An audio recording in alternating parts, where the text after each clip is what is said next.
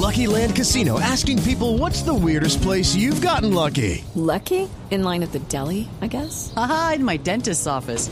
More than once, actually. Do I have to say? Yes, you do. In the car before my kids' PTA meeting. Really? Yes. Excuse me, what's the weirdest place you've gotten lucky? I never win and tell. Well, there you have it. You can get lucky anywhere playing at LuckyLandSlots.com. Play for free right now. Are you feeling lucky? No purchase necessary. Void where prohibited by law. 18 plus. Terms and conditions apply. See website for details. Conectando al mundo y a todo un país. Oscar Montes, Ana Cristina Restrepo, Hugo Mario Palomar, Diana Mejía, Gonzalo Lázari, Valeria Santos, Rodrigo Pombo y Camila Zuluaga lo acompañan desde este momento en Mañanas Blue. Cuando Colombia está al aire. Son las 10 de la mañana, 31 minutos. Seguimos en Mañanas Blue y empezamos cuando Colombia está al aire. Vamos hasta la una de la tarde con ustedes, acompañándolos de toda la información, empezando este año laboral 4 de enero. Estamos empezando ahora sí en serio el 2021 y nada muy distinto a lo que estaba pasando en el 2020, sobre todo por lo que ustedes han venido escuchando de nuestros compañeros eh, de más temprano, como nos contaban que entramos en eh, Bogotá por lo menos en cuarentena o en confinamiento en tres localidades específicas. Pero antes de empezar a hablar de lo que está pasando en el mundo, permítanme saludar desde ya a todos aquellos oyentes que nos escriben al 301 764 4108. Un saludo a todos los que nos escuchan desde el exterior. Y como les decía, antes de ir con las noticias del confinamiento, del coronavirus, etcétera, etcétera, hoy es lunes y es lunes de clásicos. Y tal vez Gonzalo Lázari, esta es una canción que no sea un clásico, pero voy a empezar esta semana y este año laboral con Jerusalema. ¿Por qué razón vamos a empezar este año con Jerusalema? Una canción que les traje el año pasado que se volvió muy famosa en África, después eh, se fue a Europa. ¿Y por qué la vamos a poner hoy? Porque en un baile de esa canción, que fue una terapia, se hizo viral en Uganda y es una canción que en África están utilizando en cierta medida para cantarle a la vida y a la esperanza en medio de la pandemia.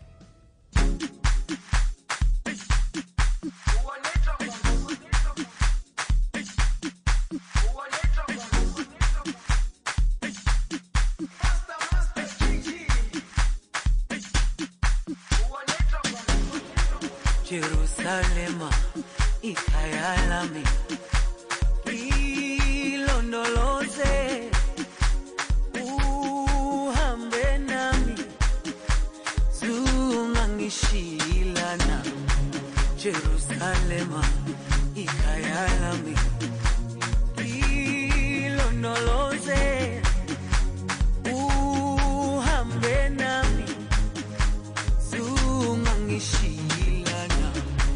dawo yami ayikholana buso wami awukholana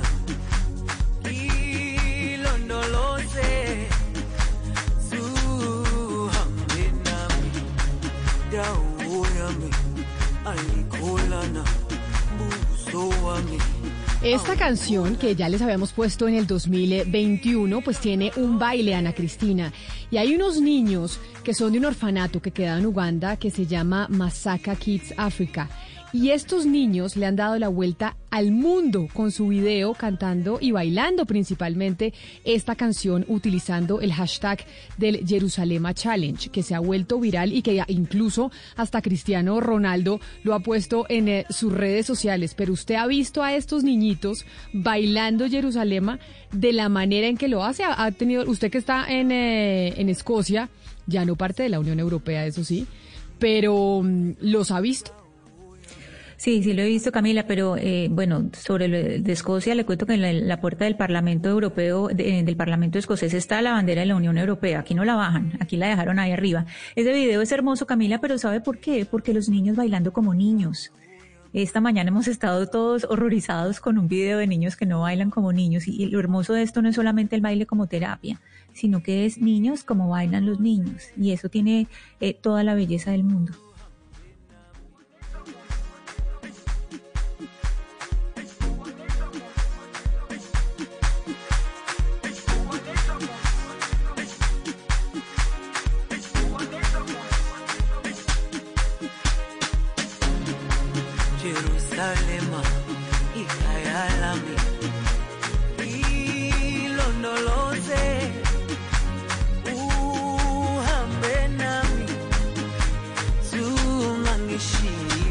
Canción y el baile de Jerusalema, el Jerusalema Challenge, se ha vuelto un baile de esperanza. Y esperanza es lo que necesitamos empezando este 2021, donde estamos nuevamente con noticias del coronavirus, confinamientos, etcétera, etcétera.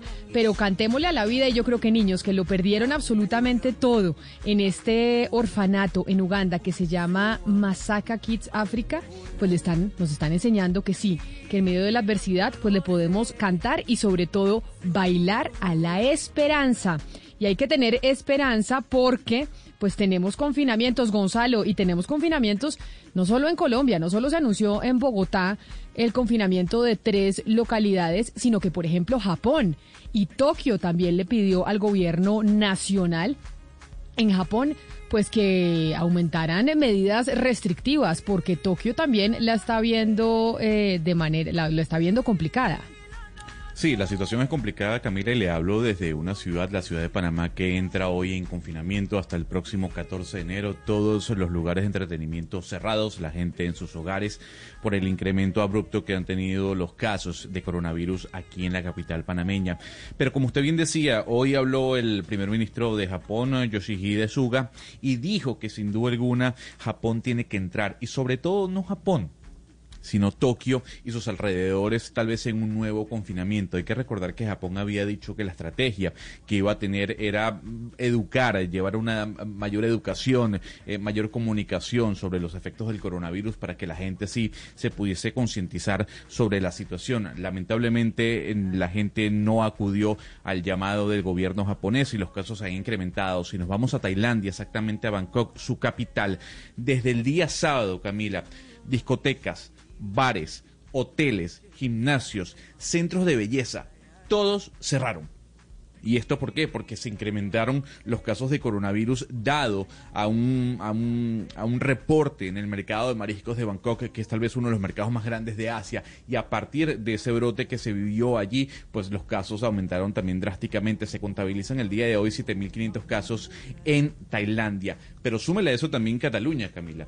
Las autoridades catalanas informaron que a partir del próximo 7 y por 10 días continuos la gente tendrá que estar en sus casas. Todos los municipios de Cataluña adentrados, confinados, cerrados, bares, restaurantes, gimnasios, centros comerciales. Únicamente habrá algunas excep- excepciones con trabajos que se necesiten eh, realizar, sobre todo en el sector de la alimentación y del comercio, también la asistencia de, de los niños a algunos colegios y las emergencias médicas. Por lo demás, durante 10 días, a partir del 7 de enero, Cataluña completa entra, entra en confinamiento. Para que veamos que no solo aquí en Colombia, no solo aquí en Bogotá, Ana Cristina, usted en el Reino Unido, allá también entran en confinamiento. Habló el primer ministro Boris Johnson y cuánto tiempo va a durar. Lo que pasa, Camila, es que eh, no es todo el Reino Unido. La que acaba de anunciar confinamiento es Nicola Sturgeon, la primera ministra de Escocia, que dice que entra, toda Escocia entra en confinamiento desde la medianoche de hoy hasta el 31 de, de enero, mientras van eh, anunciando eh, las medidas, mientras va cambi- eh, cambiando pues las, las, la situación. Y esto lo hizo por 1.905 nuevos casos, imagínense, por 1.905 casos, eh, eh, por eso toma esa decisión y 15% de positividad. Pero en la Gran Bretaña, ¿qué fue lo que pasó? El primer eh, ministro Boris Johnson dijo en televisión pública que los padres deberían estar completamente seguros de enviar a sus hijos a la escuela y, dijo, no tengo ninguna duda de que las escuelas son seguras. Ante el regreso de los niños de primaria, estamos hablando de niños de primaria, el primer ministro dice que el riesgo de los profesores no es mayor eh, que para cualquier otra persona. Y, eh, por supuesto, de inmediato fue la respuesta de los grandes sindicatos de maestros que pidieron que se retrase el regreso a las escuelas porque están preocupados de que la nueva cepa de COVID-19 eh, pues eh, se constituya en una verdadera amenaza para los profesores. Escuchemos lo que dijo el primer ministro Boris Johnson. schools are safe. Very, very important to stress that the, the, the, the threat to the risk to, to kids, to young people, is really very, very, very small indeed. As the scientists continually uh, attest, the risk to staff is is very small, and of course the benefits of education are so huge. Overwhelmingly, we want uh, to keep our young people, keep children, keep kids in education because that's the the best thing for them. So that's why we've worked so hard to do it. So I would advise to all parents uh, thinking about what to do Pues Camila, Ana Cristina y oyentes, con ese, ese acento tan característico de- del señor Boris Johnson. Ese British, muy dijo- British, ¿no? Sí, muy British. Todo ¿no? espelucado y descalzurriado, porque es que Boris Johnson es el personaje más descalzurriado que existe entre los mandatarios, ¿o no? Usted, Sí, usted como- nunca ve a Boris Johnson bien arreglado, tiene esa corbata torcida, los pantalones se le caen, el pelo despelucado. Pero bueno, ¿qué dijo? Ahí lo, que estaba diciendo el señor Boris Johnson es que las escuelas son seguras. eh, agrega que es muy importante subrayar eso, ¿no? La seguridad en las escuelas, que el riesgo para los niños es muy pequeño y el riesgo también para el personal que labora en las escuelas también es muy bajo. Eh, los beneficios de la educación, y lo deja muy claro el señor Johnson, son enormes y quieren mantener ellos en el Reino Unido a los jóvenes en la educación porque es lo mejor que sin duda alguna le pueden ofrecer a los más pequeños de la casa y a los jóvenes en este momento de pandemia. Pero lo interesante allá de lo que dice Boris Johnson fueron las palabras del secretario de Salud y Servicios Humanos del gobierno de los Estados Unidos, Camila, el señor Alex Azar que dijo lo siguiente, los casos se están incrementando básicamente porque a la gente no le está importando seguir tres consejos, lavarse las manos, cuidar la distancia y utilizar tapabocas. Esto lo- no lo digo, no lo dice Gonzalo Lázaro, y lo dice una persona que está trabajando de la mano con el gobierno o en la Casa Blanca en los Estados Unidos diciendo la gente está yendo a interiores eh, o al interior de los recintos y más allá de eso no les está importando cumplir las tres normativas o las tres sugerencias que hemos dado a lo largo de tantos meses. Sí, Gonzalo, aquí es donde se vuelve a evidenciar las tensiones del poder. Es decir, mientras Boris Johnson dice vuelvan a los colegios, el alcalde de Londres dice no, señor. El alcalde de Londres, eh, Sadiq Khan, dijo todas las escuelas se quedan cerradas. Aquí no vuelven al colegio. Mientras Boris Johnson dice vuelven, él dice no vuelven. Y mientras Boris Johnson dice vuelvan al colegio, Nicola Sturgeon dice entramos absolutamente todos en confinamiento y eso incluye los colegios primaria y secundaria que van online por lo menos hasta que haya nuevo aviso hasta el 31 de enero. Pero eso que Entonces usted son cuenta- las, son las mismas, son te- tensiones como las de Colombia. Es la misma tensión que, que el, el jefe de gobierno dice una cosa y el alcalde dice, no, un momentico, es que yo tengo que responder por, por los míos. Exactamente, el- eso le iba a decir, ver lo que está sucediendo en el mundo es darnos cuenta que lo que pasa aquí en Colombia pasa en otras partes, lo mismo está pasando en Japón, lo mismo está pasando en el Reino Unido. Esta situación que estamos viviendo con el coronavirus y además los enfrentamientos entre gobiernos locales y gobiernos nacionales no son solo de nuestro país, pero por lo general esos enfrentamientos se dan porque hay una puja, o por lo menos así se nos hizo ver a principios del 2020, entre la preocupación por la economía, porque hay una preocupación sin duda alguna por la economía, y otros que mencionan que hay una preocupación por la salud de los ciudadanos. Siempre ese debate que se ponía entre economía y salud. Y como estamos empezando el 2021, año en donde ya nos anunció el gobierno nacional, o por lo menos el presidente Duque ya dijo que tendríamos una reforma no tributaria, dice él que es fiscal, pues todo esto que estamos viendo en el planeta y en Colombia con los confinamientos en Bogotá, ¿qué panorama económico nos trae para este año? Y por eso yo creo que pues no hay mejor invitada que la doctora Marcela Eslava, que es la decana de la Facultad de Economía de la Universidad de los Andes, un poco para ver, bueno, económicamente, ¿qué podemos esperar de este 2021? Profesora Eslava, bienvenida a Mañanas Blue, gracias por acompañarnos. Muy buenos días, mil gracias por tenerme en el programa y buenos días a la audiencia. Bueno, ¿qué panorama económico se pinta para el 2021? Porque veníamos en cierta medida un poco cantando victoria con la reactivación, con la bajada del desempleo, pero todo esto era por cuenta de que estábamos abiertos. Pero ahora que empezamos a ver cómo estamos cerrando en Bogotá y el mundo hay otras partes que están cerrando, ¿será que vamos a volver a tener un panorama desolador a nivel económico? Camila, yo creo que la palabra del momento sigue siendo incertidumbre. No tenemos muy claro qué es lo que va a pasar y en buena medida depende de las medidas que se vayan tomando y del avance de la enfermedad. Levantados los confinamientos generalizados que tuvimos durante el segundo y entrado el tercer trimestre del año pasado, eh, el principal riesgo para la economía es el enfriamiento de la demanda que viene por cuenta de la misma expansión del virus. En ese sentido, esa tensión a la que usted hacía referencia hace un momento entre economía y salud eh, eh, sigue siendo, en, mi, en mi opinión, una falacia. Eh, es muy importante eh, lograr controlar la epidemia también para mantener la salud andando, porque mientras la gente esté asustada, no salga eh, a, ir al restaurante, no salga al comercio y demás, em, eso mismo va a ser un freno a la economía. Y en este momento el panorama de confinamientos que se empieza a abrir es distinto y yo tengo la esperanza de que sea muy distinto al del año pasado y en esa medida no genere un riesgo tan grande o un efecto tan grande como el que vimos el año pasado. Eso dependerá de que los confinamientos sean, como por el momento se ha anunciado, localizados, localizados en donde el riesgo está en ese momento eh, revelándose y localizados también en el sentido temporal, es decir, de duración definida eh, y con cumplimiento de los anuncios de cuál es esa duración.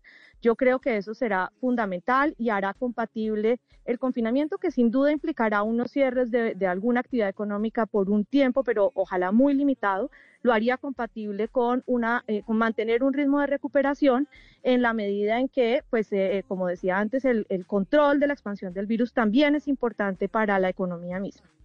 Yo quiero preguntarle por los efectos en el desempleo, porque terminamos el 2020 en cierta medida con una tendencia positiva hacia bajar los números de desempleo. De hecho, la cifra de noviembre pues fue bastante alentadora, más o menos alrededor del 13% del desempleo cuando llegamos a tocar más del 20.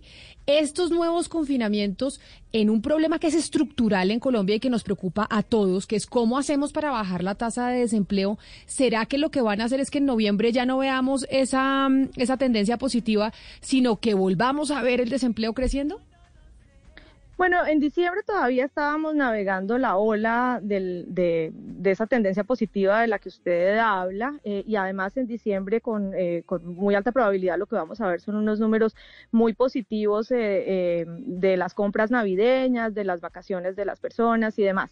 El reto ahora es mantener eso hacia entrado el año. Enero siempre es un periodo de baja actividad y de, y de bajo empleo los primeros dos meses del año, porque justamente esa esa, ola eh, gigante de diciembre pues rompe eh, en enero. Eh, pero el reto es lograr que esa, ese descuelgue del empleo no sea particularmente marcado y no nos vuelva a asumir en, en, el escenario tan negro que teníamos en el segundo y tercer trimestre del año pasado. Eso, como decía antes, va a depender muy cercanamente de lo que suceda con la, con la actividad económica. El empleo viene recuperándose par y paso de la mano con la recuperación eh, de la actividad económica.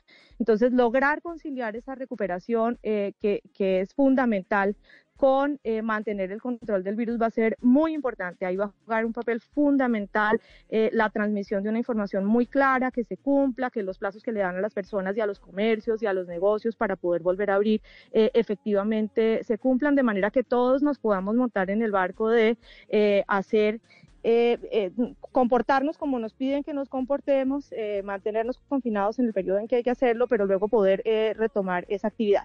El otro elemento que va a ser fundamental, tal vez el más importante del año, es qué suceda con las vacunaciones y en particular que el ritmo de vacunación ojalá no sea el anunciado, sino más acelerado que el anunciado para que podamos visualizar una solución definitiva a la crisis que va a ser muy importante para la recuperación de las expectativas, que a la vez es fundamental para generar esa actividad que se requiere para el empleo. Profesora Eslava, pero en ese sentido de la reactivación, el, sector del empleo para las mujeres, usted ya nos dice que, por ejemplo, en enero y febrero, pues es, fatal para la economía y no solamente por pandemia en general, pero estos confinamientos ya vimos que siempre las más golpeadas o el más golpeado es el, empleo femenino. Eh, ¿Cómo se puede hacer para no repetir la misma historia del año pasado si se tienen que volver a dar confinamientos? Pues eh, esa, esa historia es tal vez una de las más complicadas. Eh, nosotros hemos encontrado que el eh, bajón del empleo femenino está muy cercanamente atado a la decisión de muchas mujeres y a la necesidad de muchas mujeres de quedarse en el hogar al cuidado de los hijos en una época en que los hijos no tienen colegio presencial. Es, es, cierto, como muchos han afirmado, y es claro que también ha sucedido que eh, sectores perdón, que normalmente generan una alta proporción de empleo femenino. Eh, han sido de los más golpeados, la restauración, por ejemplo, los hoteles, por ejemplo, otros sectores de servicios, y eso también ha arrastrado el empleo femenino a la baja, pero el factor más importante ha sido la salida de la fuerza laboral de muchas mujeres para quedarse en casa, es decir, ni siquiera nos cuentan como desempleadas, eh, eh, sino que perdieron su empleo o, más bien salieron de su empleo eh, y ni siquiera están buscando un empleo. Eso quiere decir que la recuperación del empleo femenino estará muy cercanamente ligado a la reapertura de los colegios por un lado, pero no será suficiente que los colegios reabran, será necesario también que las familias decidan efectivamente mandar a los niños al colegio. Y eso pues requiere una dinámica de recuperación de la enfermedad muy positiva. Por eso es que es tan importante eh, efectivamente mantener el control eh, del virus, pero apuntarle a una solución definitiva que no puede ser otra eh, que la vacunación. Y por supuesto, reabrir los colegios será fundamental para el empleo femenino. Eso no quiere decir que el panorama del empleo femenino sigue siendo más oscuro que el del empleo masculino. y su recuperación seguirá siendo más lenta hasta que tanto no haya pues ese retorno de los niños al colegio. Doctor Eslava, le pregunto por, por las frases del ministro de Hacienda que proyecta un crecimiento del 5% de la economía en estas circunstancias. Eh, ¿usted, ¿Usted es tan optimista o usted cree que eh, está desfasado el ministro y el gobierno en general con esa proyección? Yo, como dije al comienzo de, la entrevista, creo que la palabra del momento es incertidumbre. Entonces, yo no me comprometería, no le apuntaría a un número, no creo que uno pueda decir en este momento cuál será el número, porque creo que depende muy cercanamente de cómo evolucionen las cosas, de cómo se muevan las medidas eh, y creo que sí uno le puede apuntar al, ojalá al 5%, pero eso requiere un movimiento muy decidido hacia esa solución definitiva eh, a la crisis y eso implicaría eh, ser capaces de mover la cantidad y el calendario de vacunación, la cantidad de vacunas y el calendario de vacunación para que sea más presto que lo que en este momento está contemplado. Pero entonces, profesora Slava, explíquenos una cosa, porque tenemos incertidumbre, pero sabemos que hay un hueco fiscal, sabemos que hay que conseguir plata, porque ya no lo vienen anunciando todos ustedes los expertos economistas, los del Banco de la República, las calificadoras de riesgo, hay que hacer una reforma tributaria, hay que endeudarnos, etcétera, etcétera. El presidente dijo el año pasado, ya en diciembre, que lo que no iba a haber era una reforma tributaria, sino una reforma fiscal. Y pareciese un eufemismo, como una forma de eh, calmar a la gente en medio de un año que también va a ser en cierta medida electoral. ¿Cuál es la diferencia entre una reforma tributaria y una reforma fiscal? Para que la gente tenga claro cuál es la diferencia y si acaban a subir impuestos o no van a subir impuestos. Yo no, no creo que eh, haya una definición eh, estricta de lo que quiere decir una reforma fiscal, más allá de que es una reforma en el frente fiscal, es decir, en el frente de recolección de impuestos, en el frente de gasto, en el frente de las instituciones que gobiernan lo fiscal, incluyendo eh, la regla fiscal y, las reglas que gobiernan el presupuesto. Es decir, la, la sola aseveración reforma fiscal no creo que nos dé suficientes luces, Camila, para responderle su pregunta. Lo que sí le puedo decir es que em, resulta fundamental, eh, ha, sido claro eh, en, el año de pandemia que ya casi llevamos, eh, que es indispensable fortalecer el sistema de seguridad social, incluyendo eh, transferencias de, distintos eh, tipos, amoldarlas a los nuevos tiempos, que ya no son la urgencia primera de la pandemia con los grandes confinamientos, pero mantenerlos y eso va a requerir fortalecer el frente de recolección de impuestos. Em, va a ser difícil decir que este año todavía muy difícil, se recogen más impuestos, pero va a ser fundamental también dejar sembradas claramente las bases eh, para que esa mayor recolección de impuestos se dé rápidamente. Ya antes de la pandemia traíamos un deterioro fiscal que por supuesto se ha acentuado aquí como en todas partes del mundo y lo que va a ser fundamental es que eh, en la reforma, o más bien diría yo, el conjunto de reformas que se hagan este año eh, quede claramente establecido cómo es que va a hacer esa recolección. Eso, para mi gusto, podría querer decir cosas como eh, unos o nuevos tributos o mayores tributos, pero que no, que quedan establecidos, que quedan definidos, pero que no se cobran todavía este año, sino que se cobran en uno o en dos años eh, al ritmo de la recuperación y creo que algo de ese estilo daría eh, tranquilidad tanto a los, a los mercados de los cuales dependemos para poder endeudarnos hoy en día como, como parece que será, eh, seguirá siendo necesario,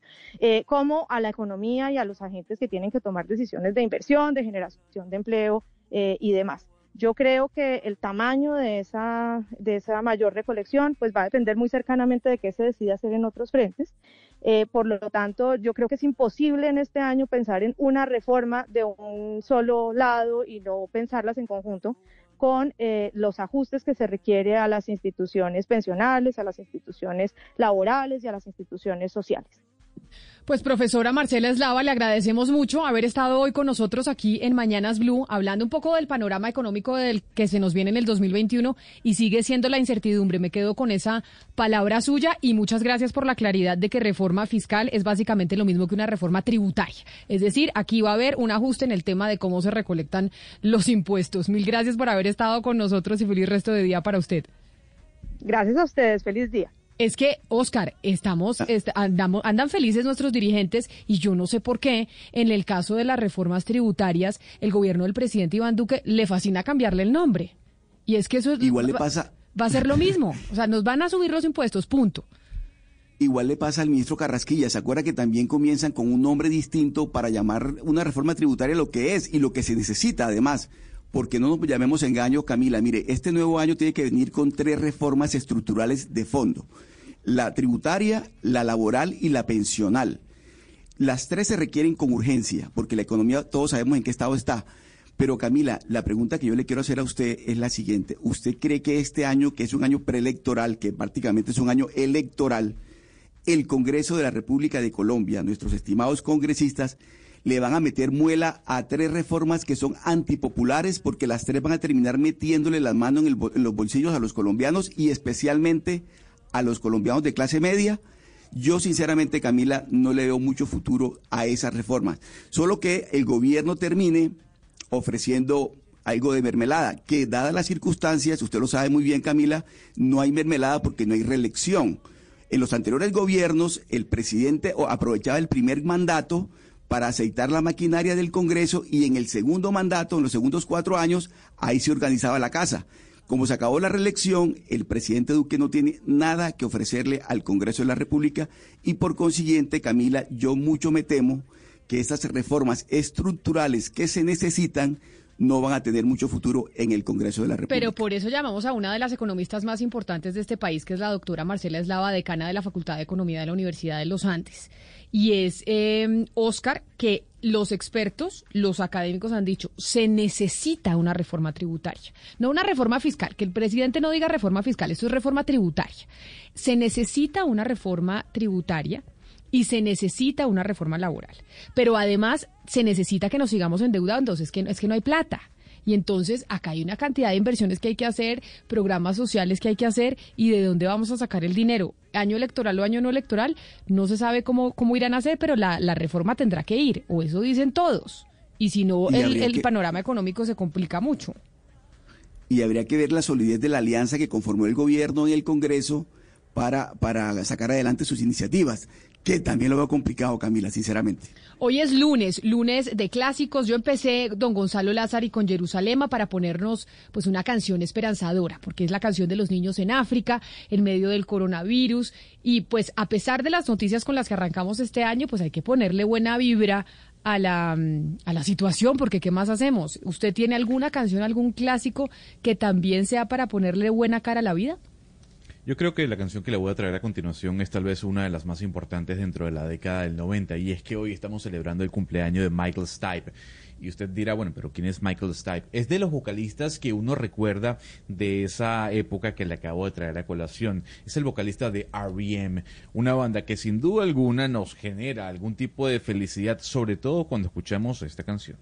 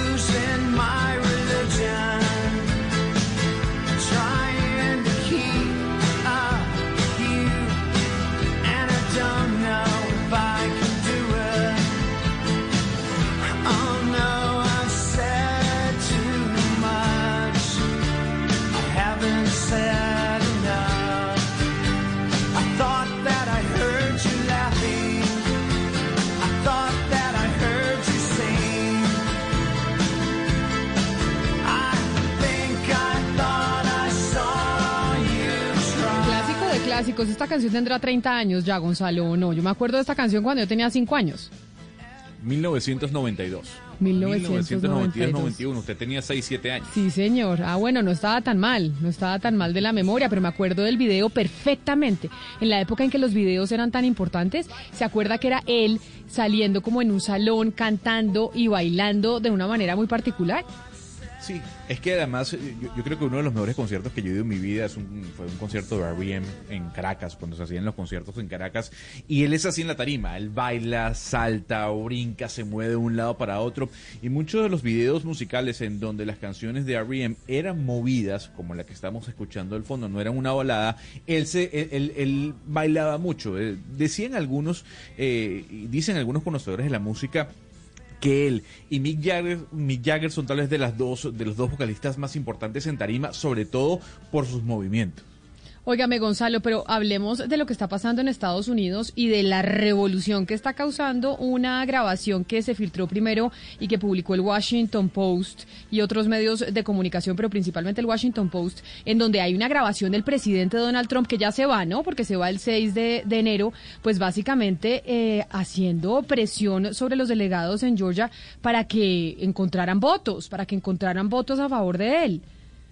El, presidente Trump la tiene cada vez más difícil, Camila. Eh, se, se ha dejado entrever, sin duda alguna, que no es un buen eh, perdedor. Y antes de cualquier explicación y debate, yo quiero trasladarle el audio o parte de ese audio a usted, a los miembros de la mesa y a los oyentes, para que entiendan de lo que estamos hablando. De ese audio que publicó el Washington Post, en donde el presidente Trump presiona al secretario de Estado de Georgia, que por cierto es republicano.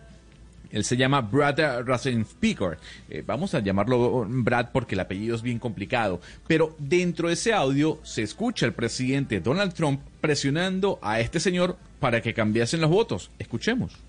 We have won this election in Georgia based on all of this. And there's there's nothing wrong with with saying that, Brad. You know, I mean having the having a correct you, the people of Georgia are angry. Well, Mr. President, the challenge that you have is the data you have is wrong. You know what they did and you're not reporting it. That's a you know, that's a criminal that's a criminal offense. So, look, all I want to do is this. I just want to find uh 11,780 votes, which is one more than we have, because we won the state.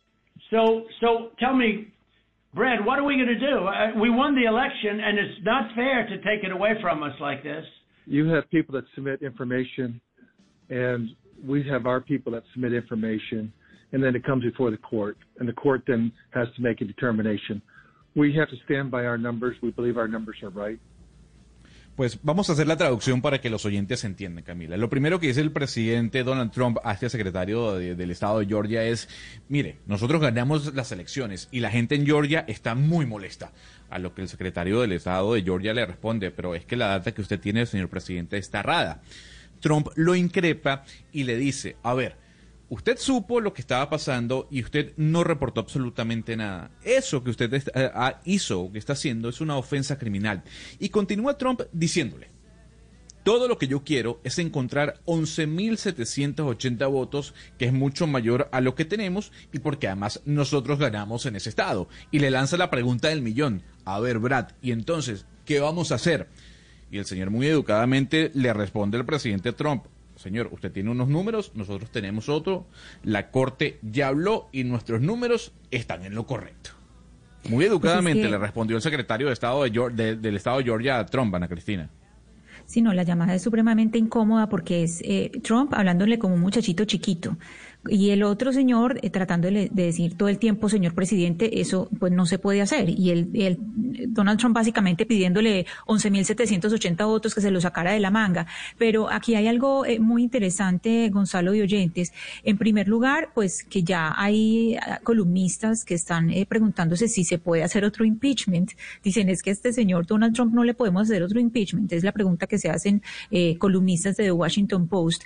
Y agregar que esta investigación de The Washington Washington que la hace Amy Gardner es, eh, es como otro Watergate, es eh, del, de la misma dimensión y, y, de la misma gravedad de lo que descubrieron eh, Woodward y Bernstein.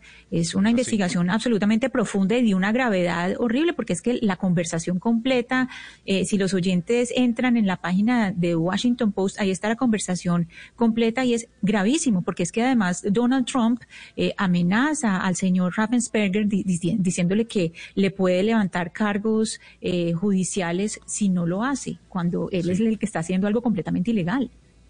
Y además, Ana Cristina, esta llamada que, publicó el, el, Washington Post creo que no le va a ayudar al Partido Republicano el día de mañana. Hay que recordar para los oyentes que mañana en el estado de Georgia hay una votación que definirá sin duda alguna el rumbo que va a tomar el Senado de los Estados Unidos.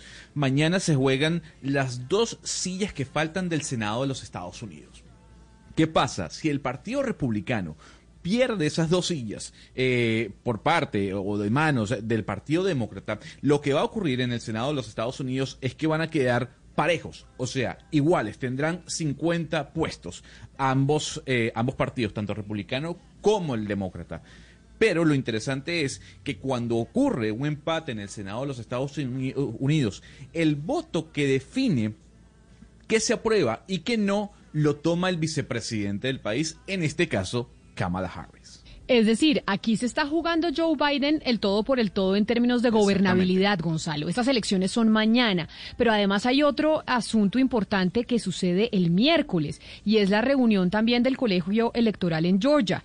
Y es que normalmente eso sería un acto protocolario dentro de la elección y dentro del sistema electoral norteamericano, pero por cuenta de lo que ha venido pasando desde el 3 de noviembre del año pasado, las elecciones más atípicas, la cosa más extraña, por cuenta del presidente Donald Trump, pues ya no es una cosa solo de rutina como solía ser.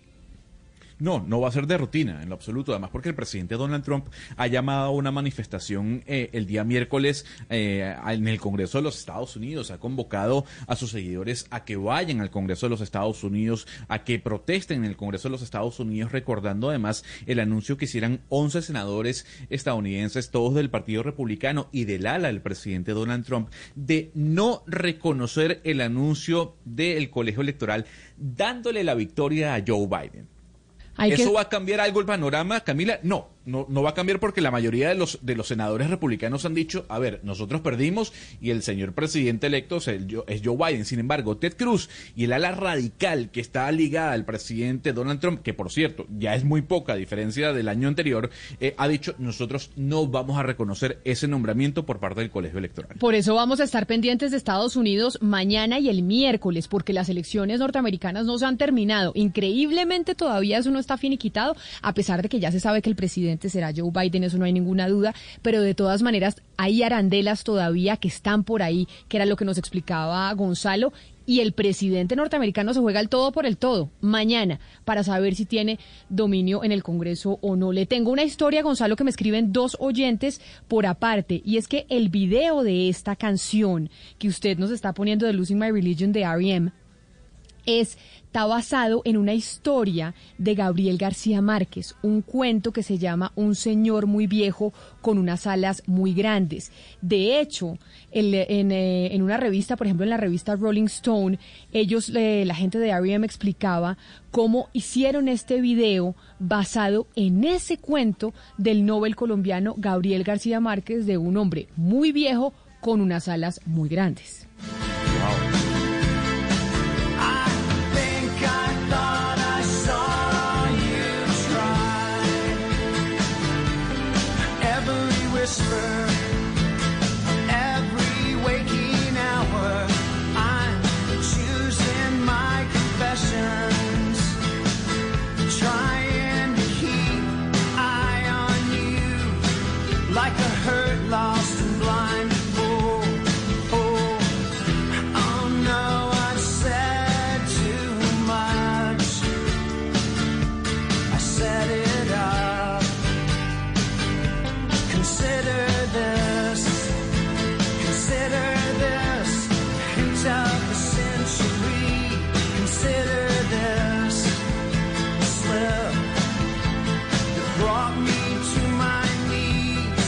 Pero es que además ese video, eh, del que estamos hablando, de ese video han escrito ensayos, porque estéticamente es eh, muy bonito, tiene toda la técnica del claroscuro, de, pues lo que conocimos como el claroscuro de Rembrandt, y son unos colores hermosos, es decir, por algunas, como por algunos escapes se va entrando un color y queda con esa misma eh, ilusión del, eh, del claroscuro tan bonito en la obra de Rembrandt. Ese video es una belleza.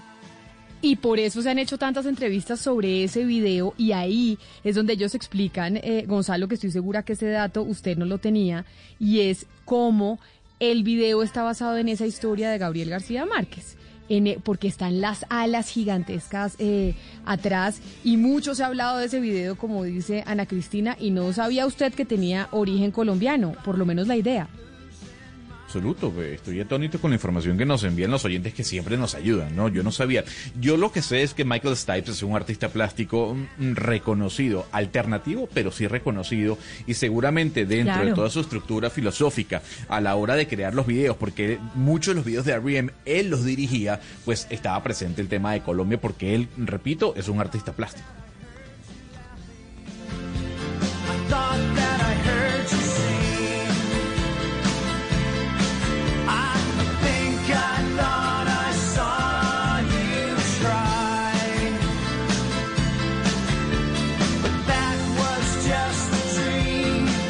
Estábamos hablando de la inspiración del video que está en la costa, en Gabriel García Márquez, tengo que irme con otra periodista, también escritora, Oscar Montes, en, eh, en su región. Y de hecho, hoy en el Heraldo se habla al respecto. Y yo creo que usted nos puede, con Ana Cristina, pues dar un perfil del luto que se vive por la muerte de la periodista Dolores Salcedo Castañeda, que falleció a sus 70 años. Así es, Camila. Eh, digamos, la región Caribe en general y Barranquilla en particular está de luto y está conmocionada por la muerte de Lola Salcedo, nuestra queridísima Lolita Salcedo, una periodista que marcó una historia eh, como columnista del periódico El Heraldo, fue una de las pioneras de los programas de presentación de Telecaribe cuando comenzó Telecaribe, una mujer extraordinaria, una periodista muy comprometida con, con las causas de la mujer, una pionera en esa lucha. Eh, Camila, yo tuve la oportunidad de compartir con Lola muchas veces y realmente estamos muy, muy golpeados por la forma como, como falleció Lola.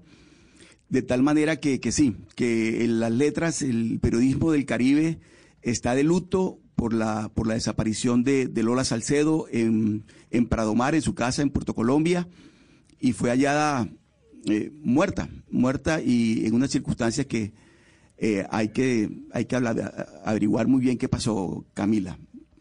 Oscar, es que no solamente es el Caribe el que pierde una gran columnista, eh, Lola Salcedo pues era una mujer crítica, curiosa, muy dura con los corruptos, eh, graciosísima en sus comentarios, una mujer muy graciosa, ella tenía 70 años, hasta el año pasado fue columnista eh, dominical de El Heraldo, ella es autora de la novela Una pasión impresentable de 1994 y ella hizo un trabajo muy importante y es que la Fundación Carnaval de Barranquilla la eligió a ella, ella siempre estuvo muy metida en el mundo de la cultura y la eligió como líder del grupo de investigación que hizo una, un gran trabajo, un dossier que le pasaron a la UNESCO para que declararan al carnaval como patrimonio oral e inmaterial de la humanidad.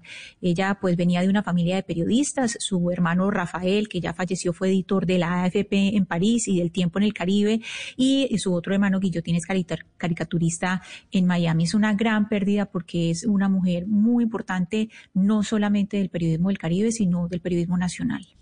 De Llama, llama la atención, ¿sabe qué llama la atención, eh, Camila? Ella, ella era muy, muy activa en redes sociales, sobre todo en Twitter, y el 30 de diciembre en la noche escribió un Twitter donde hablaba de, de una situación personal, que se encontraba muy enferma, aislada en un cuarto y que aspiraba a, que tener, a tener una otra presencia espiritual, decía Lola en ese trino que escribió el 30 de diciembre en la noche, y fue una mujer que defendió mucho la muerte digna. Ella fue inclusive columnas de ella en el Heraldo, donde, donde se oponía a, las decisiones anunciadas por la Corte Suprema y la Corte Constitucional en su momento y por el Congreso, que, que apuntaban a, a oponerse a la muerte digna. Y, Lola decía que no, que la persona tenía todo el derecho a, a- a decidir qué podía hacer con su cuerpo, con su vida. De tal manera que, que sí, como dice Ana Cristina, una gran escritora, una gran columnista. Hemos perdido a un referente del Caribe en la parte cultural y además una mujer comprometida en la causa fem- feminista, pero además también en la lucha contra la corrupción, Camila. Usted ya que mencionó Twitter y pues de luto y nuestro sentido pésame a todos los allegados a Dolores Salcedo, Lola Salcedo, pero ya que usted menciona Twitter, estoy viendo a Manuel Rodríguez Becerra que está recomendando su libro que ya publica Nuestro Planeta, Nuestro Futuro. Y en Twitter dice Manuel Rodríguez que el 2021 será un año crucial para el futuro del planeta y que si no se aumenta radicalmente la ambición para evitar que se supere el 1.5 centígrados de incremento de la temperatura, estaremos expuestos a catástrofes, ojo a esto, que nos harán recordar esta pandemia como un mal menor, Gonzalo. Es decir, habla el profesor eh, Rodríguez Becerra, que fue nuestro primer ministro eh, de Medio Ambiente, diciendo, oiga, ojo, aquí está, estoy lanzando mi libro con editorial eh, debate, pero es que si no le ponemos, si no nos ponemos las pilas con el cambio climático, esto de la pandemia va a ser un chiste y nos va a parecer una bobada frente a las catástrofes que pueden generar eh, el calentamiento global. Pero ¿cómo hacemos, Camila? ¿Por qué, ¿Por qué le pregunto esto? Porque cuando nos dan una posible solución para mejorar eh, eh, la estructura en cuanto a la contaminación, en cuanto a, a los efectos de gas invernadero, uno dice, bueno, tenemos la solución, vamos hacia allá. Pero ¿Por qué le digo esta premisa o le traigo esta introducción? Porque un trío de investigadores en Alemania acaba de descubrir algo que puede llamar mucho la atención y es un estudio que se publicó en la revista Nature y tiene que ver con la producción de carne orgánica. Según ese estudio, la producción de carne orgánica produce aproximadamente la misma cantidad de gases de efecto invernadero que el proceso de producción de carne convencional. Y es interesante decir esto porque dentro, dentro del tema de la estructura a la hora de la producción de la carne orgánica siempre se dijo que, bueno, había una disminución notoria en cuanto a, la cantidad de gases de efecto invernadero en comparación a la carne convencional. Pero los datos revelaron eh, poca diferencia en la emisión de gases, Camila. ¿Por qué? Descubrieron que las reducciones de emisiones de los animales cultivados orgánicamente a menudo se compensaban con el aumento en la liberación de gases metano, eh, sin duda alguna por la cantidad de animales que tenían que criar. No es lo mismo criar un animal con, con carne orgánica o que produzca carne orgánica que carne convencional. Entonces, a mayor cantidad de animales, mayor es la cantidad de metano que se propaga a lo largo Claro, de que es, toda lo la que, atmósfera. que es lo que siempre dicen los, los veganos y los vegetarianos, es, oiga, también ser vegetariano, dejar de comer carne, ayuda al planeta. Pero usted lo que me está diciendo es que el estudio dice que no, que dejar de comer carne no ayuda al planeta porque las carnes alternativas de plantas y de soya y de todo contaminan exactamente igual. Pues, pues sí, las, la- las carnes orgánicas lo que dice aquí es que la forma en, en- el proceso de producción eh, aumenta eh, o, o- o tiene la misma cantidad de producción de gases de efecto invernadero que la carne convencional. Y le leo textualmente lo que dice el estudio para que no quede ninguna duda.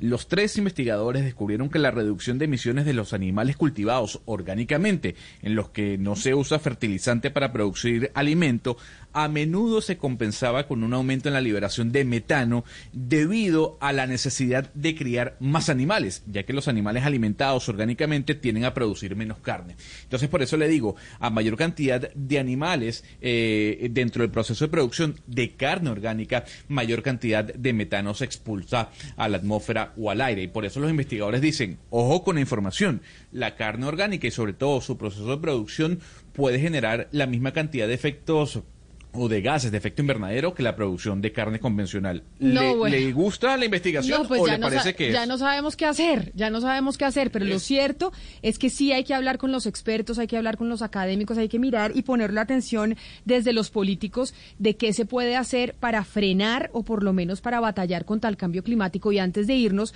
con nuestra próxima experta, Gonzalo, sobre ese tema, porque eso que dice el profesor Manuel Rodríguez Becerra es, oiga, si no nos ponemos las pilas con el cambio climático, esto del coronavirus nos va a parecer una pendejada. Nos va, nos va a parecer una bobada frente a las catástrofes que nos puede traer precisamente el calentamiento global. Pero ya que dio mucho de qué hablar su clásico de R.E.M., ¿tiene otro para seguir poniéndole buena cara a este comienzo de año a nivel laboral haciéndolo con música? Por supuesto, Camila. Y ya que nos vamos a ir al viejo continente, yo del viejo continente quiero extraer una canción que en el año 1991, tal día como hoy, se publicaba. Usted tenía seis años, yo también. Yo no sé qué edad tenían a Cristina ni Oscar. Pero esta canción, repito, en el año 1991 salía al mercado. Aquí están los alemanes, Scorpions, vientos de cambio.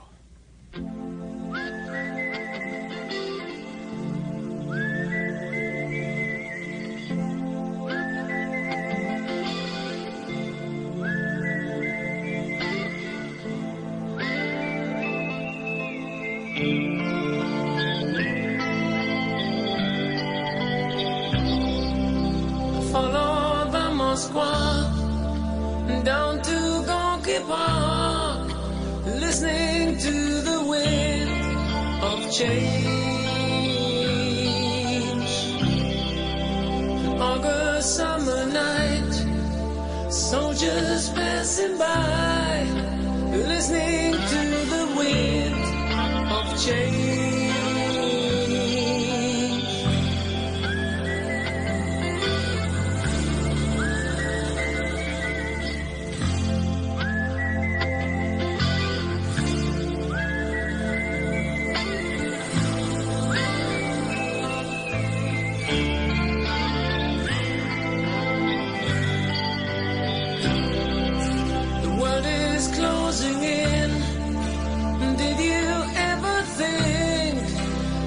Could be so close, like brothers? The future's in the air, can feel it everywhere. I'm blowing Gonzalo, pero esa canción no es del 91, esa canción es del 90, porque esa canción salió después de la caída del muro de Berlín, que fue en noviembre del 89. Digamos que 6 de noviembre del año 1990 se publica en Alemania, pero el lanzamiento como tal en los Estados Unidos fue el día de hoy, Ana Cristina. Tal vez con un, un mes, unos, más de- unos 35 días de desfase entre la publicación en Alemania con la publicación de los Estados Unidos. Claro, es que además me dicen los oyentes que es un himno de la reunificación. como un himno, claro. Exacto, de la reunificación Claro. alemana cuando se cae el muro eh, de Berlín. Esta canción de Wind of Change, de, eh, de Pues, vientos de cambio. Pues comercialmente hablando, y ya si nos vamos a un lanzamiento oficial por parte de, Scorpions eh, en los Estados Unidos, fue lanzada el día de hoy en ese país. Eh, y fue tal vez a partir de ese momento que en esta parte del planeta la canción se hizo tan popular. Si bien es cierto lo que dice Ana Cristina, que el lanzamiento se hizo una vez cayera el muro de Berlín, llegó a, este, a, a esta zona del planeta y se publicó tal día como hoy en el año 1991, 30 días después, 35 días después. Where the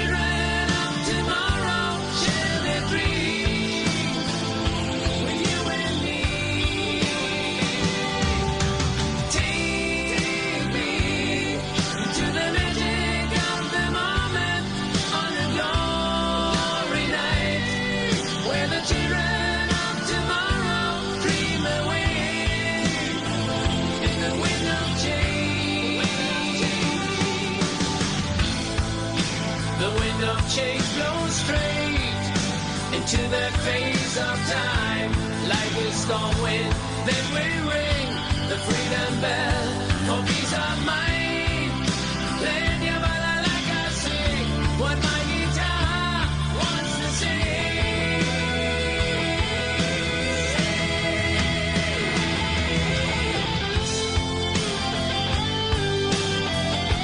Bueno, y como musicalmente nos fuimos para Alemania, vámonos para Cambridge, para Oxford, ¿para dónde nos vamos, Gonzalo? A hablar precisamente del cambio climático. Óigame, me dice un oyente también en el 321, en el 301-764-4108, que el profesor Manuel Rodríguez Becerra lanzó su libro en agosto del año pasado, que simplemente cita su libro porque, pues para darle validez a su comentario, pero que ese libro lo lanzó en agosto con editorial eh, Debate en el 2020. Pues ya que usted trajo colación al profesor Rodríguez, yo también le tengo que traer a colación a una profesora que nos atiende a esta hora desde Londres, está en línea con nosotros. Si hablamos de referentes en cuanto al cambio climático en Inglaterra, tenemos que hablar sin, sin duda alguna de Joanna Hyde. Es una física, es académica, eh, fue profesora de física atmosférica en el Imperial College de Londres, Camila, y además eh, fue codirectora del Instituto Graham, que es tal vez el instituto más importante ligado a todo el tema del combate contra el cambio climático, del cuidado del planeta. Y yo creo que es muy importante e interesante hablar con ella en este momento, sin duda alguna, por la cantidad de noticias que han salido en los últimos días sobre si se pudo o no hacer algo el año 2020, si realmente se redujo la cantidad de, de contaminación expulsada por las fábricas, etcétera, etcétera, y entender un poco cuál es el papel que están jugando los gobiernos en este momento, sobre todo en medio de la pandemia. Señora Hay, gracias por acompañarnos a esta hora desde Londres. It's a pleasure. Profesora, yo quiero arrancar con usted preguntándole sobre eso que mencionaba, los gobiernos. ¿Para usted los gobiernos están haciendo realmente lo imposible por contener el cambio climático aunado al tema de la pandemia que estamos viviendo? Well, of course, most governments have signed up to the um, United Nations agreement and they've committed to reducing their emissions of carbon dioxide. Um, I'm not sure that many governments are actually doing um, enough, and and most are, I think, are not actually doing as much as they said that they would do. But the, the good side of things is that they have acknowledged that it's a problem, and they say that they're going to do something about it. ¿Qué nos dice nuestra invitada, Sebastián? Eh, Camila Gonzalo, pues nos dice ella que la mayoría de países, ella reconoce que han firmado los acuerdos de la ONU en el que se comprometen a reducir la cantidad de emisiones de carbono. No está segura de que la mayoría de los gobiernos estén haciendo lo necesario ni lo suficiente de todo lo que se han comprometido, aunque reconoce que lo bueno es que por lo menos dicen que esto es un problema y que en teoría harán algo al respecto. Profesora Haik, una de las pocas cosas positivas, o eso creemos, que nos ha dejado la pandemia es tal vez la reducción de los gases efecto invernadero, la disminución de la contaminación. ¿Usted ve viable que partiendo de lo que se logró en la pandemia, bajando los gases efecto invernadero, pues se creen políticas para combatir el cambio climático, que es lo que nos preocupa también este año? Um, I think that um, the effect of the pandemic on air quality has been very small. I mean, there has been a, a decrease in carbon dioxide, there's been a decrease in particulates, but really that's not going to have um, a long term effect. But what I think it has done is um, made people think about how it is possible to change things so that when we're recovering, when the world is recovering from the pandemic, perhaps um, new activities can take place, new green activities can take place to put us in a different direction. So it'll be help, helping the world economy to recover from the pandemic, but also um, doing the things that are necessary to reduce the uh, greenhouse gas emissions. Camila, pues ella cree que esa supuesta disminución del impacto ecológico de la pandemia realmente ha sido mínimo, ha sido muy pequeño. Sí, ha habido una reducción de emisiones de partículas, pero no estamos hablando de algo que valga realmente la pena a largo plazo. Pero lo que sí se ha logrado es llevar a algunas personas a pensar que sí se deben hacer cambios de fondo. Y nos recuerda que cuando el mundo regrese a la total normalidad, se abrirán, digamos, nuevas actividades verdes. Ella eh, habla, Gonzalo y Camila, de nuevos espacios ecológicos en la economía y dice que es positivo, por supuesto, que la economía se recupere en la etapa post pandemia, pero también que se haga lo necesario y lo urgente, pues para hacer lo que ustedes eh, están comentando, reducir las emisiones de gases. Sebastián, seguramente la persona que nos está escuchando en este momento dirá que los gobiernos, eh, los poderosos, son quienes en sus manos tienen la gran responsabilidad de generar políticas que incentiven a la lucha contra el cambio climático. Profesora Haidt, entonces yo quisiera preguntarle, ¿qué puede ser ese ciudadano eh, de a pie, ese ciudadano del común para mejorar su actitud frente al cambio climático? Yes, of course you're right. I mean, there's two there's two angles to this. One is what governments must do, and we we we have to have governments doing things because um, in, in, individuals can't actually make the structural changes necessary. However, as individuals, we can do things. Um, first of all, we can um, just use less energy. Um, we can eat less meat. We can actually, importantly, talk to our governments and tell them what we think that they should be doing. So I think there's a lot of little things that, that uh, we can do as individual people that can, build up to something positive. Eh, Gonzalo, pues usted está en lo cierto, eh, le dice la profesora Haik, que acá hay dos ángulos, digamos, dos ángulos muy importantes del tema. Uno es lo que los gobiernos deben hacer, porque es indispensable tener gobiernos activos que estén haciendo cosas, porque está convencida, los individuos por sí mismos no pueden hacer los cambios estructurales. Sin embargo, como individuos, usted y yo, sí debemos hacer y cambiar cosas. Primero, por ejemplo, podemos cambiar algunos hábitos, usar menos energía, comer menos carne, Gonzalo. Podemos decirle también a los gobiernos y exigirles que deben hacer cosas importantes. Hay muchas esferas en las que el individuo, sin embargo, pues puede aportar para esta problemática. Profesora hay, hay quienes eh, consideran que las personas que luchan contra el cambio climático eh, son eh, ligadas a la izquierda o tienen ideología de izquierda. ¿Usted cree que el cambio climático es un debate político entre izquierda y derecha? Interesting, isn't it? I don't know why that should be at all, but, but it does seem to be a bit that way. However, there's certainly people who, are, who would not describe themselves as socialist who are concerned about um, climate change and wanting to do things about it. I suppose on, on the extreme right, there's the sort of um, the libertarian agenda where they just don't want to be told what to do, and they think that it's um, a load of sandal-wearing hippies that are that are having the green agenda. But um, the vast the vast majority of um, people that are concerned about climate change are across the political spectrum now. Pues Ana Cristina, dice la profesora que es interesante lo que usted plantea y ella pues cree que no debería ser así. Y, sin embargo, pues dice que no necesariamente las personas que se preocupan por el cambio climático y que quieren impulsar ciertos cambios se describan a sí mismos como socialistas. Lo que ella supone es que hay un sector en lo que ella llama la extrema derecha, todo lo que ella llama como la agenda libertaria, que es gente que no quiere que le digan qué debe hacer y que creen que eh, todo este tema del cambio climático, pues Ana Cristina son una suerte de hippies preocupados por la agenda verde y ya. Pero la mayoría de la gente, pues ella dice está preocupada por el cambio climático y además debe trascender toda esta cuestión pues a la, a la, a la agenda política. Yo tengo una última pregunta para usted, profesora Haik, y es en cierta medida como un acto de constricción aquí de los medios de comunicación. ¿Usted cree que nosotros en los medios de comunicación debemos hacer más para mostrarle a los oyentes, a los televidentes, la realidad de lo que estamos viviendo en términos de cambio climático para hacerlos conscientes de la gravedad del problema? Yes, I mean, the media, that's a very huge thing which covers a very wide range of um, you know, influences and things. And I think um, there are some very good um, media presentations of, of climate and environmental effects. But I, I agree that overall the picture is not good. But I don't think you can start um, telling people what to do and, and, talking to them in a sort of patronising sort of way and trying to educate them. I think what we need is um, more perhaps TV programs showing the effects of climate change, showing the effects on, on biodiversity, on ecology, on, on water, on, on the coasts, and, and these sort of pictorial representations really, I think, strike home when people see them. Pues eh, profesora Joanna Haig, exdirectora del Instituto Grantham del Imperial College de Londres y miembro de la Sociedad Real del Reino Unido, mil gracias por hablar con nosotros hoy comenzando este 2021 del cambio climático, otro de los temas que nos tiene que preocupar. Feliz tarde para usted allá en el Reino Unido. Okay, you're very welcome. ¿Qué nos dijo Sebastián, la profesora, al final?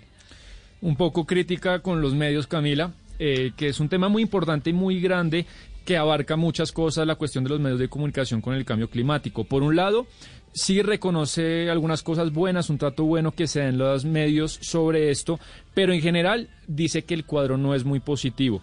Lo que debemos hacer, ella nos dice a nosotros, es empezar a decirle a la gente qué cambios debe hacer en su vida, eh, buscando maneras de que la gente se eduque más en esta cuestión.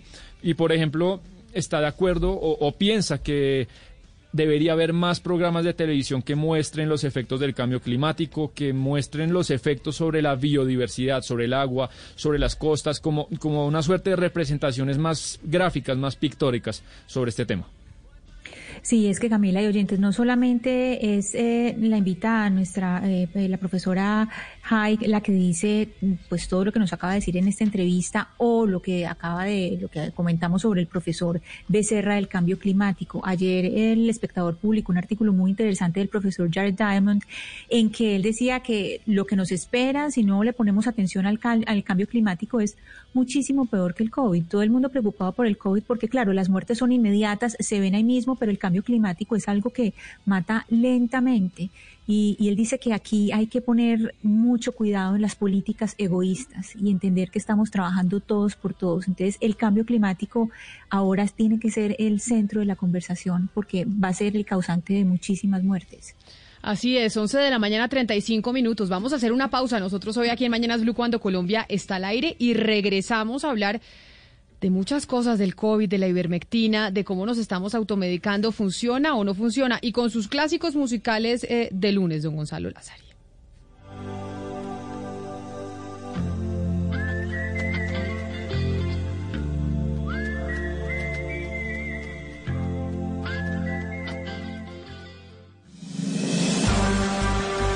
Varias ciudades y departamentos del país atraviesan el segundo pico de la pandemia. Autoridades toman medidas para evitar la propagación del virus.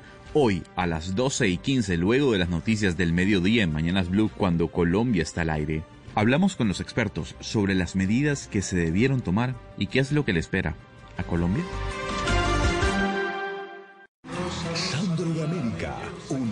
Musical que conquistó el continente y revolucionó el rock de los años 60. Sandro de América, la miniserie, un gitano de la vida, la música y el amor.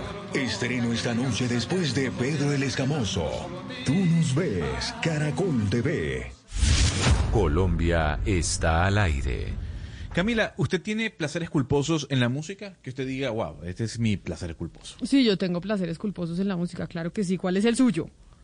Pues me di cuenta ayer que mi placer culposo es Maná.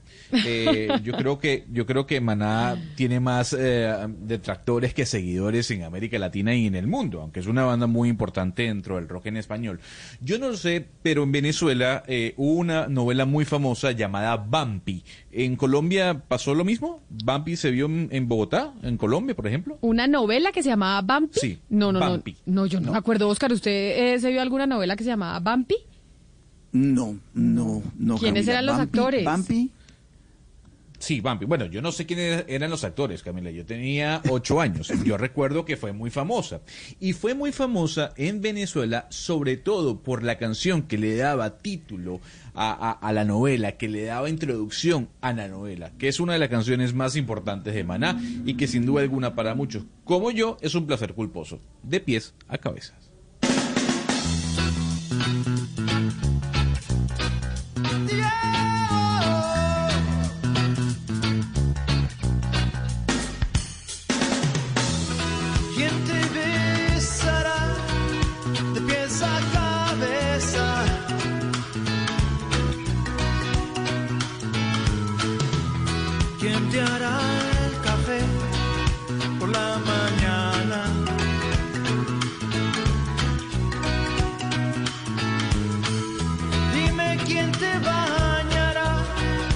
De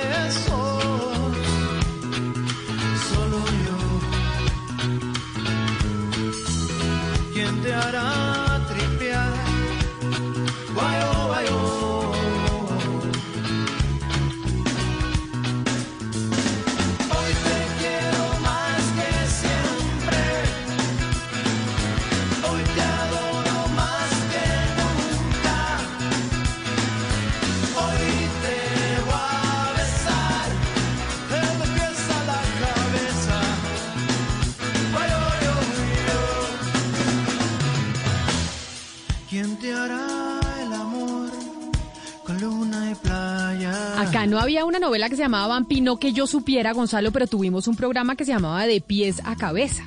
Y precisamente esta era su, su banda sonora. Y era sobre unos eh, niños que jugaban fútbol. Y era muy famoso, pues mejor dicho, fue todo un éxito en mi generación. Pero a ver, le voy a preguntar algo, Camila. Yo detesto a Maná. No me gusta Maná. No me gusta la música de Maná. Pero esta canción yo no la puedo dejar de cantar. ¿Usted le pasa lo mismo con esta canción o con otra canción de No, Maná? es que a mí sí me gusta dice, Maná, a mí sí me gusta Maná, ¿Ah, yo sé, sí? para mí sí es placer culposo y desde chiquitica, placer culposo todas sus canciones. Sí, hay, hay- hay quienes dirán que Maná no, no funciona, que las canciones son cursis, que bueno, que Fer eh, es como el bono de América Latina, en fin. Eh, pero yo sí creo que esta canción marcó una etapa, sobre todo para los venezolanos en este año 1993 y sin duda alguna para el rock en México.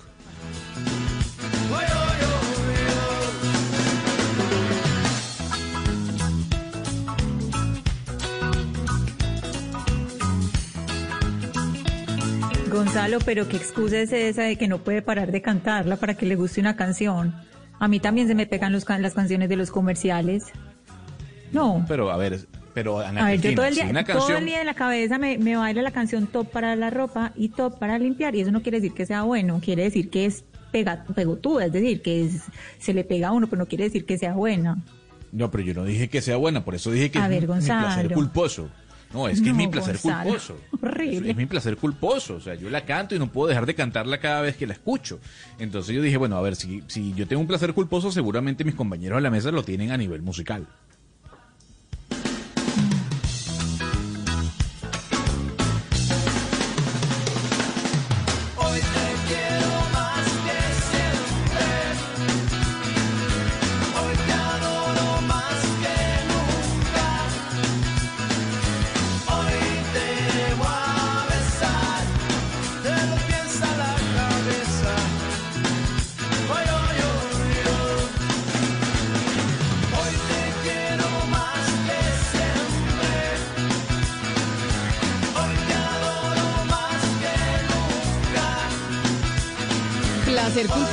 Hablar del Bitcoin. Gonzalo alcanzó el récord de 30 mil dólares este fin de semana. El Bitcoin está disparado, pero igual la gente sigue desconfiando mucha de invertir en, eh, en, en Bitcoin. ¿Sabía usted que va llegado ya a los 30 mil dólares? Sí, por supuesto, llegó a situarse en, los tre- en, en 31 mil dólares, Camila. El día de hoy ya ha perdido un poco, ha caído en su porcentaje le puedo decir que actualmente la moneda se cotiza a 30 mil 700 dólares.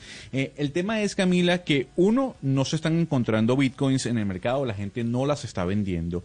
Dos, sigue la incertidumbre de cuántos bitcoins quedan en el mercado. Hay que recordar que el bitcoin es una moneda finita, eh, no es una moneda que se pueda reproducir o se puede imprimir como un billete o una moneda local de cualquier país. Entonces, esas dos eh, variantes, uno, el refugio de muchas personas dentro de este sistema monetario que no todos conocen. Dos, el hecho de que sea una moneda finita. Y tres, de que la misma no se esté consiguiendo porque la gente no quiere vender, ha hecho que su, que, que su valor haya crecido hasta llegar a 31 mil dólares por cada moneda. En este momento ha caído un poco su valor y se encuentra en 30 mil 700. Claro, el Bitcoin, usted dice que es finito, pero si bien es cierto es finito, sí se puede eh, partir en muchas partes. Entonces, usted puede que no tenga los 31 mil dólares para comprar un Bitcoin, pero ese Bitcoin lo podemos dividir por 5, por 100, por 200 y comprar una fracción. Eso hace que ese cuento de que es finito, pues mm, puede que no lo sea tanto. No, pues hay 21, van a ver, hay 21 millones de bitcoins en el mundo. Eh, ese, es el, ese es el tope. Sí, usted puede dividir una, moneda. Usted puede decir, yo voy a comprar un cuarto de Bitcoin o un tercio de Bitcoin. Usted lo puede hacer. Pero si hay un número eh, finito de, monedas, por llamarlo así, entre comillas, que se van a imprimir, eh, que se van a lanzar al mercado. Y después de eso no habrá más. Si bien es cierto, uno puede dividir por partes un Bitcoin. Bueno, yo no soy matemático y no sé mucho de matemática, pero hasta qué punto pudiésemos, pudiésemos dividir 21 millones de Bitcoin para que nos dé un número que también es finito, Camila. Óigame, hablando de Bitcoin y de tecnología, sí vio que hay una noticia que dio a conocer el New York Times hoy y es que Google tiene un nuevo sindicato, ¿no? Que empieza el 2021 con unos eh, ingenieros de Alphabet completamente sindicalizados. Google no tenía sindicato y ya tiene eh, una cantidad de gente reunida pa- que está trabajando en Google y tiene un sindicato no muy grande, pero que se lanzó esta semana. Yo no sé cuánto vaya a durar ese sindicato, Camila, porque hay que recordar ya que la compañía liderada por Larry Page, a quien se le atreviese o quien se atreviese a crear algún tipo de sindicato, lo echaban. Y el año pasado escuchamos a tantas personas eh, que trabajaron en Google quejarse de la explotación laboral que vivían en la, en la compañía, que yo no sé cuánto vaya a durar este, este sindicato que está formado por 226 ingenieros como tal, trabajadores de Google, que están representando a una pequeña minoría, eso sí, de los 260 mil empleados que tiene Google en toda su estructura en los Estados Unidos. La pregunta es, ¿Por qué se formó este sindicato de Google? Básicamente por lo que hemos hablado eh, o lo que hablamos a finales del año pasado, porque ya ha habido una gran cantidad de quejas de extrabajadores de Google que han señalado la directiva de la empresa, sobre todo a Larry Page y toda la junta que lo sigue, de algunas prácticas de explotación sobre los trabajadores, alguna, algún tipo de intimidación sobre decisiones y sobre todo que a la hora de, pensar crear algún tipo de sindicato en favor de los trabajadores, lo que ha hecho la compañía es decir, muchísimas gracias hasta que llegó su contrato laboral. Pues vamos a ver qué pasa. Vamos a ver qué pasa con este nuevo sindicato que se anuncia eh, que se lanza esta semana. Gonzalo, en el 301-764-4108 están los oyentes muy activos enviándonos comentarios musicales y de Maná, de su clásico de hoy, de pieza a cabeza, nos cuentan que Maná se llamaba, antes de llamarse Maná, Green Hat y cantaba rock pesado en inglés. Pero como se pasó al pop en español, ganó pues muchos detractores en distintos lados, pero sigue siendo Maná la banda mexicana que más boletas ha vendido en América Latina en conciertos. Es decir, no hay una banda mexicana que haya vendido más que Maná. Bueno, yo sí estoy claro, la importancia que tiene Maná dentro del rock y del pop eh, latinoamericano es muy importante. A mí en lo particular no me gusta, creo que ahí el Tri, sin duda alguna, en cuanto a lo que generó en el rock mexicano fue mucho más importante que lo que ha generado Maná o Molotov en su momento, ya un poco más alternativo, pero sin duda alguna hay que darle el reconocimiento que, que, que se debe, porque Maná sin duda alguna es de las bandas más escuchadas dentro del pop y rock de esta parte del mundo. Pero ¿sabía usted que antes se llamaban Green Hat y no Maná y que cantaban en inglés y rock pesado? Pues no, porque yo no sigo la historia de, de Maná ni de Fer, entonces obviamente me importa de un Fer y de Iñaki, se- porque Iñaki es el baterista. Fer y de Iñaki que además... lo- claro, si No, Molotov... Iñaki no es el baterista, no, no, no, no, no. Iñaki es el baterista de Molotov. Eh, Ah, pero de- pero Iñaki, exacto, no. pero Iñaki es el baterista de Molotov que detesta a Alex, el baterista de Maná, o yo me inventé esa historia. Y en una Yo de las... creo que se le inventó. No, Alex es uno de los mejores bateristas de América Latina en cuanto a rock. Y eso hay que decirlo. Eso sí, Alex es un tremendo baterista y hay que dejarlo claro. Que la música que haga con Maná no nos guste es otra cosa. Ay, yo le voy a encontrar la historia y yo sé que hay una que hay una crítica impresionante de Molotov a Maná. Y debe ser por esto que usted dice, que le parece que es un- una banda de pop ahí que hace, no hace música tan buena. Pero, le voy a buscar la historia y se la, y se la cuento y se la voy a contar hoy. Pero antes, es que estoy Ana Cristina viendo que es tendencia no nos gustan mucho las tendencias ni nos fijamos mucho en ellas, pero estoy viendo que es tendencia el, el alcalde de su ciudad, Daniel Quintero. Y es tendencia Daniel Quintero porque ya se radicó el comité para mm, revocar eh, su mandato, para revocar la alcaldía de Daniel Quintero. De esto se viene hablando desde el día 2 en que se posesionó. Sí, Camila, la iniciativa empezó a hablarse desde que llevaba 23 días en la oficina. Es decir, hace un año se estaba hablando de esto. Son cuatro movimientos los que están eh, por distintos lados eh, tratando de adelantar esta revocatoria. Son Medellín Cuenta Conmigo, más Medellín Primero Antioquia y la Alianza para la Reconstrucción de Colombia. Recordemos que Daniel Quintero ganó con 303.400 votos y después de él quedó Alfredo Ramos del Centro Democrático con, con 235.105 votos. Pero la revocatoria, Camila, es bien complicada. Es un proceso eh, largo y, y bastante complicado. Es por eso que tenemos con nosotros a una persona que nos va a explicar cómo se va a adelantar este proceso. Él es el señor Alejandro Posada, que es vocero del movimiento Más Medellín para la revocatoria de Daniel Quintero. Señor Posada, buenos días y bienvenido a Mañanas Blue. Muy buenos días para ustedes, para todos los oyentes y muchas gracias por la invitación. Señor Posada, ¿por qué revocar el mandato de Daniel Quintero?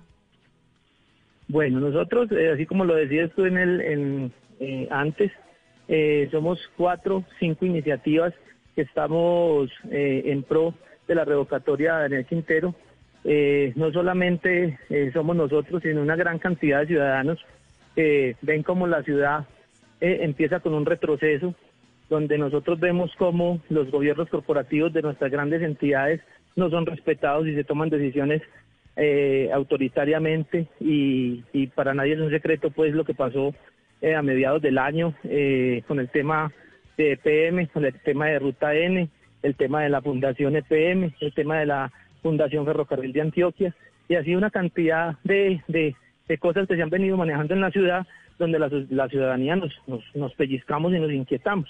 Entonces, eh, una de, digamos que esas cuatro, para los gobiernos corporativos, esas cuatro razones podrían ser uno de los fundamentos, porque son muchos más, eh, para empezar con este proceso de revocatoria.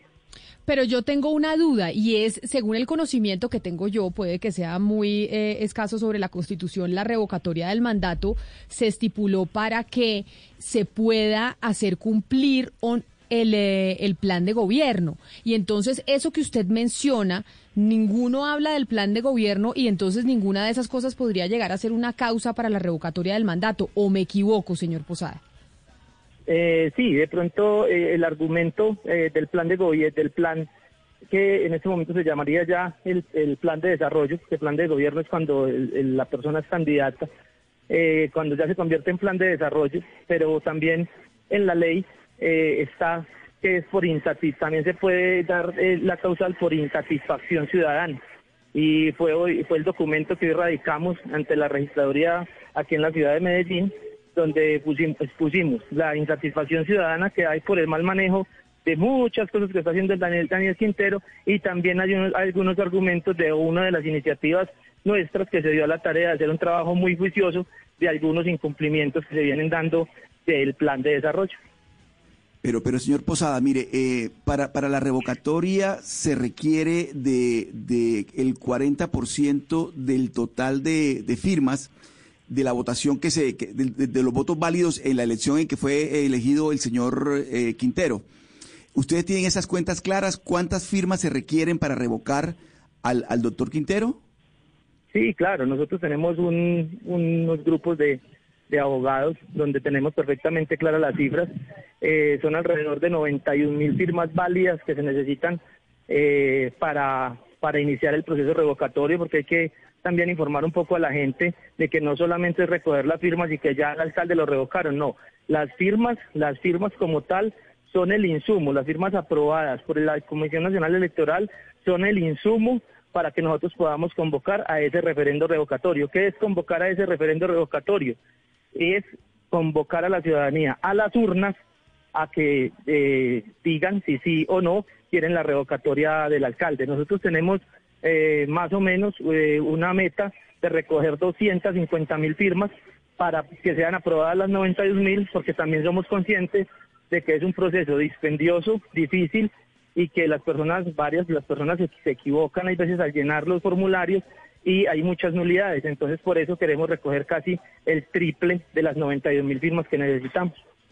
Señor Posada, usted fue edil de la Comuna 12, de la Comuna de la América, eh, en Medellín, por el Centro Democrático. Estas, eh, si uno se pone a mirar cada uno de estos grupos, pues todos tienen eh, vínculos con el Centro Democrático, a, a- pesar de que el partido ha dicho, pues se ha manifestado diciendo que el partido no está moviendo esta, estas iniciativas.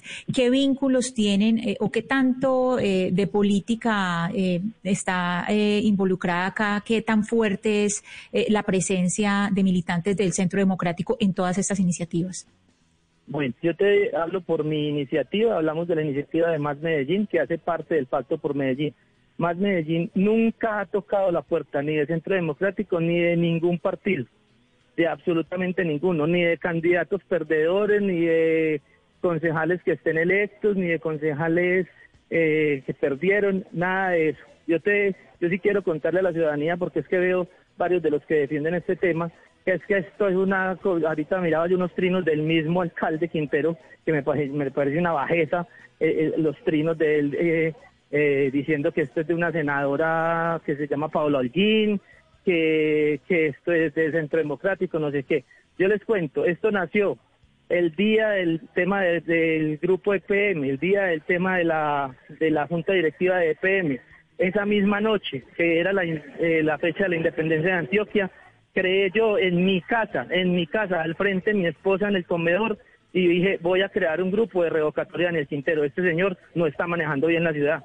Lo empecé, un grupo de WhatsApp con ocho personas, ocho amigos, para hablar del tema. Empezamos a hablar y luego, pues, viene una cantidad de personas a sumarse y al otro día, Sí, a sí, las sí. 3 de la tarde, a las 3 de la tarde, ya teníamos tres mil personas en una, en una plataforma eh, de Telegram y más de cuatro y más de cinco grupos de WhatsApp absolutamente llenos. Entonces, esto es una iniciativa ciudadana, una cantidad de personas que se han venido uniendo, que salen a la calle. Señor lo primero que Posada. ven a- Y, y lo Señor Posada, yo estuve en ese chat, yo estuve en ese chat primero en WhatsApp y después también me pasé para ese chat en, en Telegram y yo Eso vi cómo era ese chat y, y sé que ese chat fue de una presencia muy profunda de gente de Centro Democrático y eso no, no tiene nada de malo, simplemente es una pregunta para saber cuál es el Sí. origen, el origen de esta, de esta eh, iniciativa. Pero la pregunta que te le lo- quiero hacer es con respecto al momento histórico que estamos viviendo. Es decir, está claro que a ustedes no les gusta, eh, a muchas personas no les gusta el, la alcaldía de Daniel Quintero, pero ¿a usted le parece que en medio de una pandemia, en el momento histórico que estamos, sí es un momento propicio para, para un, algo tan costoso como una revocatoria, porque además la revocatoria cuesta un montón de dinero y dejar una ciudad sin alcalde, porque entonces el presidente o Aníbal Gaviria, el gobernador, deberían nombrar el alcalde eh, encargado. ¿A usted sí le parece que es el momento de, hacer esto? Lo que pasa, lo que pasa es que eh, no es que sea el momento, lo que pasa es que no sé, las personas cuando salen a la ciudad de Medellín, en este momento, nosotros estamos acostumbrados a hacerla, acostumbrados y que no sea ni arrogancia ni a, ni a prepotencia, pero el Medellín es la ciudad modelo de Colombia, aquí vienen los, los ciudadanos de otras, de otros países, de otras ciudades eh, de nuestro país y se admiran de, la- de cómo se maneja el tema de los residuos sólidos en la ciudad, se admiran de cómo se maneja la malla vial, de cómo se manejan los servicios públicos, de cómo se maneja la, la recolección de basuras. Y hoy yo los invito a que vengan a la ciudad de Medellín y miren la valla vial, el manejo de los residuos, una cantidad de cosas que aquí nunca se habían visto y que, pareciera que, que la alcaldía tiene los ojos tapados y que no han visto una realidad que hoy la estamos viendo, estamos viendo una, una, una bogotanización y me perdonan, pero, pero estamos viendo una bogotanización de la ciudad en todos los aspectos, desde esa, desde esa infraestructura hasta en el manejo en la alcaldía de Medellín. No estoy diciendo que las personas de Bogotá, de la costa, de donde sea, no puedan trabajar en la alcaldía de Medellín, por supuesto que lo pueden hacer, pero sí mínimamente conocer las comunas de la ciudad y conocer el territorio. Pero aquí vienen personas pagando favores en, una- un nepotismo y en una burocratización que está haciendo ese señor Quintero, que ya nos preocupó y que por eso decidimos hacer este tema, este tema de la revocatoria. Es Alejandro Posada, coordinador de la plataforma digital Iniciativa Ciudadana Más Medellín, revocando o intentando revocar el mandato de Daniel Quintero. Señor Posada, mil gracias. Muy gracias a ustedes y a todos los oyentes. Un abrazo. Aquí no, aquí no estamos muy distintos, Ana Cristina. Yo le cuento que, según nos informan, José Miguel Santamaría, que es uno de los promotores de la revocatoria del mandato de la alcaldesa Claudia López aquí en Bogotá, ellos reunieron más de 10 movimientos. Dicen que el miércoles de esta semana van a radicar también todo su proceso de revocatoria del mandato de la alcaldesa Claudia López. Es decir, que se están moviendo políticamente con eso. Y la pregunta que usted hace es. em, creo yo, acertada. Y es, en medio de esta situación que estamos viviendo, ¿será que lo más inteligente son las revocatorias del mandato, sea del que sea, pues? Porque están en Medellín con este movimiento y aquí en Bogotá la cosa no pinta distinto. Camila, ¿y cuál es la, pre- la palabra que nos dijo ahorita eh, la profesora, eh, la economista que entrevistamos? Marcela ¿Cuál es la palabra? Eh, eh, sí, la profesora Eslava que nos dijo incertidumbre. O sea, en un momento de incertidumbre como este, ¿cómo le vamos a agregar más incertidumbre y más, eh, es decir, más preocupaciones a una ciudad? Y recordemos que en una gran ciudad nunca ha sido revocado un alcalde en Colombia. En un pueblo que es Tasco, en Tasco sí fue revocado el alcalde del Partido Verde, se, lo- se logró más del 97% para la revocatoria, pero es un proceso supremamente difícil, supremamente costoso, Camila, y en este momento con las prioridades que hay para la salud, me parece pues que, que francamente eso es, es un poco eh, eh, despistado hacer un proceso de estos en este momento y supremamente dañino para una ciudad. Oscar, y si vio lo que la palabra que utilizó el señor Posada, ¿no? Que se está bogotanizando Medellín. Bogotá. Si lo dijo de manera despectiva, a mí no me vengan con cuentos que eso fue, nos, nos mandó nuestro, nuestro sablazo. ¿Qué tal que nosotros dijéramos se está eh, volviendo Antioquia a Bogotá o algo así? Como O si no fuéramos todos un mismo país. La palabra costeño también la utilizan en, en términos despectivos. Y no es bueno, ¿sabe? Me parece que eso crea diferencias y crea, y es mal visto, sinceramente. Pero Camila, lo que pasa es que cuando hay que, la gente quiere revocar, pues se propone revocar. Yo recuerdo que a Jaime Castro en su momento lo quisieron revocar porque había muchos huecos en Bogotá. Y al final no prosperan. Esas, revocatorias son muy complicadas de llevar a cabo y de materializarlas. Pero la gente tiene derecho, Camila, a expresar su inconform- inconformidad. Y eso es válido. En una democracia eso está permitido y me parece que, que, es legítimo hacerlo. Pues en esas estamos en Bogotá y en esas estamos en Medellín. Son las 11 de la mañana, 59 minutos. Es momento de las noticias del mediodía y después de las noticias del mediodía vamos a estar acá hablando a profundidad, bueno, de los nuevos confinamientos. Vuelven los confinamientos, medidas acertadas sí o no. Eso después del boletín del mediodía.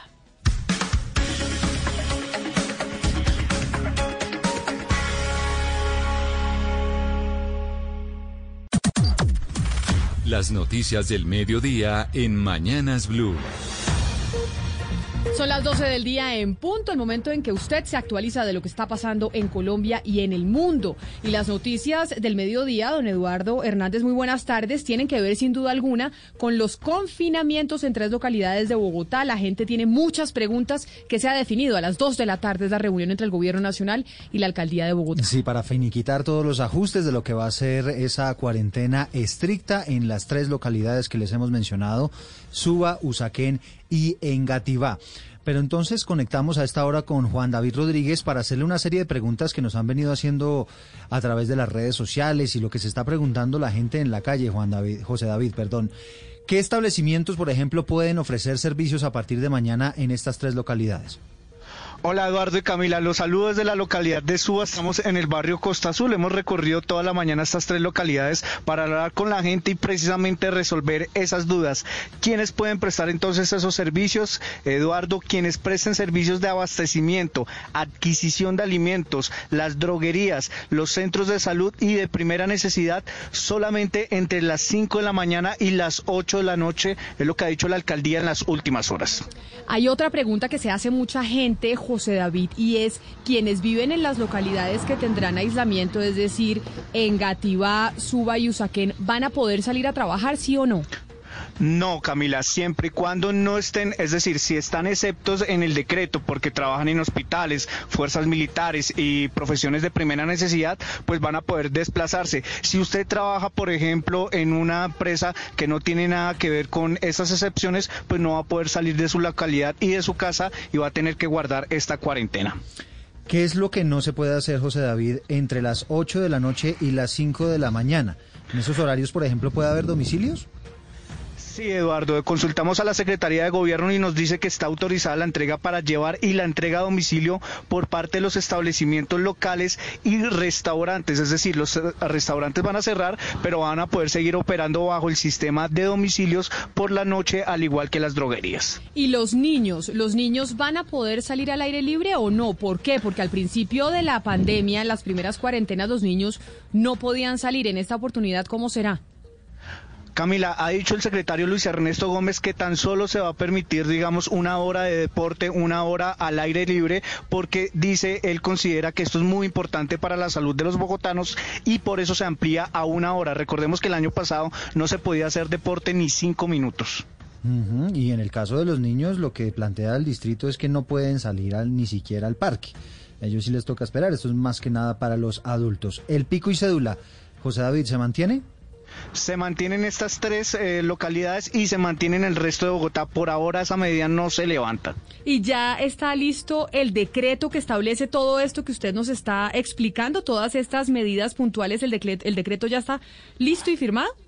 Aún no, Camila, se espera la reunión, como usted lo decía al inicio de esa transmisión de las 2 de la tarde y allí ajustar entonces los últimos detalles para más o menos hacia las 4 o 5 de la tarde dar a conocer entonces este decreto y un posible pronunciamiento por parte de la alcaldía. ¿Qué pasa, José David, con la gente que sigue de viaje? ¿Puede regresar a su casa? ¿Y qué pasa con las personas que están pensando en viajar, por ejemplo, para el Puente de Reyes? Pueden viajar, es lo que ha dicho el secretario de Salud esta mañana en Mañanas Blue. Si yo tengo un tiquete, digamos, para Cartagena o San Andrés comprado con antelación, pues voy a poder desplazarme hacia el aeropuerto. Quienes llegan van a poder llegar a las localidades que están en cuarentena, pero tienen que guardar de inmediato ese aislamiento preventivo que tanto pide la alcaldía. Pues gracias, José David Rodríguez, por todas las aclaraciones y explicaciones sobre estos confinamientos en estas tres localidades de Bogotá. Pero debido a este nuevo confinamiento, el gremio de los restauranteros advirtió que estas cuarentenas van a causar la reactivación de las quiebras de los negocios, especialmente en Usaquén, Marcela Peña.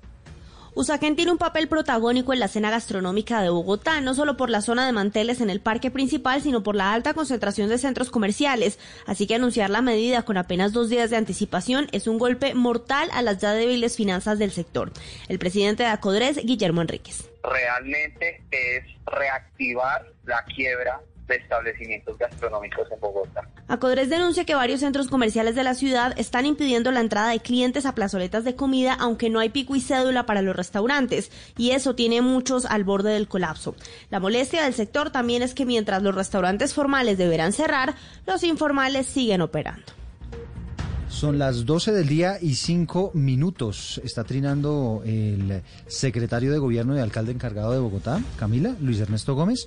Dice que entre sábado y domingo ingresaron a Bogotá aproximadamente 700 mil personas, en 348 mil vehículos y 102 mil pasajeros por la terminal y por el aeropuerto. Y esto evidentemente aumenta el riesgo de contagio y aumenta la velocidad de contagio en estas tres localidades que les hemos venido mencionando. La red de vedurías, Camila, le prepara serenata a la alcaldesa Claudia López, que como está de vacaciones, pues eh, eh, quieren recibirla con música cuando regrese de su viaje. Kenneth Torres. La serenata será ofrecida en el Aeropuerto Internacional El Dorado por el presidente de la Red de Vedurías Ciudadanas, Pablo Bustos, por lo que está convocando a músicos y arreglistas para que lo acompañen en este cántico y busca que la alcaldesa cumpla con las medidas de bioseguridad tras su regreso al país luego de cumplir sus vacaciones. La Red de Vedurías de Colombia convoca a arreglistas, autores y compositores y espontáneos ciudadanos en general a proponer los arreglos a la canción Volver, volver a tu cuarentena otra vez y demás temas dentro de la llamada Serenata Mayor de bienvenida a la alcaldesa de Bogotá, Claudia López, de sus vacaciones de fin de año y de reinas, más que de reyes es de recordar que las personas que lleguen al país deben presentar la prueba PCR o guardar una cuarentena. El regreso de la alcaldesa de sus vacaciones es el próximo 11 de enero. Importante recordar eso para los viajeros, la gente que está en el exterior se está pidiendo prueba PCR. Si usted no tiene la prueba PCR, le va a tocar hacer cuarentena y si no hacerse la prueba PCR cuando llegue aquí a Colombia, porque a pesar del aumento de los casos de COVID-19 en varias regiones del país, el gobierno va a mantener los esquemas de alternancia para el regreso a clases presenciales en todo el territorio nacional para este semestre, que es una de las dudas que tenían los papás. Mariana Castro. Así le confirmó a Blue Radio la ministra de Educación María Victoria Angulo, quien agregó que el plan de alternancia ya tenía previsto el avance de la pandemia y que cuenta con las medidas necesarias para garantizarle la seguridad a los niños y jóvenes. Con ocasión, obviamente, a la evolución de la pandemia en cada una de las entidades territoriales. Por eso, desde un comienzo, con el ministro de Salud decidimos que justamente era el modelo, era el modelo que permitía que se pudiera dar la fase de inmunización, que fuera evolucionando los distintos hitos de la pandemia, pero que los niños y los jóvenes pudieran retornar. El calendario académico para el 2021 que maneja el Ministerio de Educación prevé que el inicio de clases será entre la tercera semana de enero y la primera de febrero. Esto según el calendario aprobado por cada Secretaría de Educación y sus decisiones en cuanto a la implementación de la alternancia. Son las 12 del día, 8 minutos. A propósito de las medidas, decisiones que se podrían tomar para el puente de Reyes y eventualmente para los próximos días, escribe en su cuenta de Twitter el alcalde de Medellín, Daniel Quintero. Hemos terminado reunión con el gobierno nacional, evaluamos resultados de las medidas tomadas en diciembre. Mañana nos reuniremos de nuevo con más información de la curva epidemiológica para tomar las medidas más adecuadas para el puente festivo de Reyes, es decir, el alcalde de Medellín pensando también en tomar medidas para este fin de semana. Lo mismo ocurre con eh, la Secretaría de Salud en el Valle del Cauca, que se inclina por tomar también medidas especiales como el toque de queda para este puente festivo. Fabrit. La petición la hace la secretaria de Salud Departamental María Cristina Lesmes. Dijo la funcionaria que la ocupación de camas de UCI está en un 93%. La cifra no cede y está además preocupada por los contagios que puedan derivar de las fiestas de fin de año y de los paseos de quienes se fueron a vacacionar. Por eso está solicitando un toque de queda y además medidas que restrinjan la movilidad en el Valle del Cauca para el próximo puente festivo de Reyes. Escuchemos Sí, hay necesidad, hay necesidad, esto está muy complicado. Hay que restringir la movilidad. Yo creo que hay que seguir con el pico y placa, y creo que hay que seguir con los toques de queda en la noche, creo que hay que cerrar la ciudad. Eso está en discusión todavía. A esta hora se adelanta un comité científico en Cali con la participación de autoridades de la capital del Valle y de la región, definiendo el futuro de este tipo de medidas.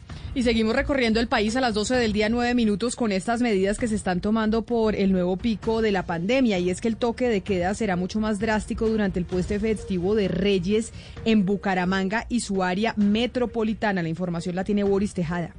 La Secretaría de Salud de Bucaramanga anunció que incrementará las medidas de control en el puente festivo de Reyes Magos con ley seca y un toque de queda estricto que comienza el viernes 8 de enero a las 9 de la noche hasta las 6 de la mañana del martes 12 de enero. Nelson Ballesteros, secretario de Salud Municipal. Desafortunadamente la ciudadanía no ha venido entendiendo o no quiere entender o no sé qué es lo que está sucediendo, pero sigue con su indisciplina en no acatar las medidas. Igualmente algunos establecimientos comerciales. La indisciplina de la comunidad ha ocasionado un aumento de contagios de COVID-19 en la ciudad, que ya superó los 28.200 casos y una ocupación de UCI del 79%.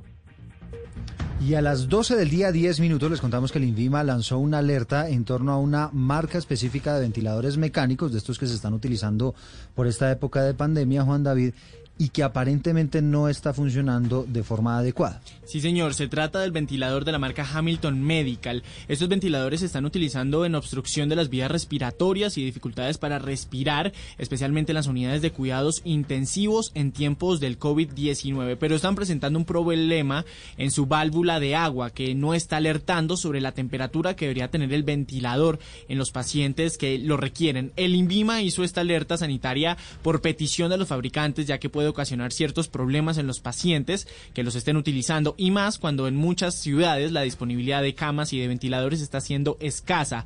Los hospitales o clínicas que tengan estos tipos de ventiladores deben comunicarse con el fabricante para solucionar el problema, Eduardo. No se está recibiendo de nuevo el ventilador, sino que se hará un mantenimiento vía telefónica indicando cómo es el procedimiento debido a la contingencia que en este momento tenemos en el país de la, de la capacidad de camas disponibles.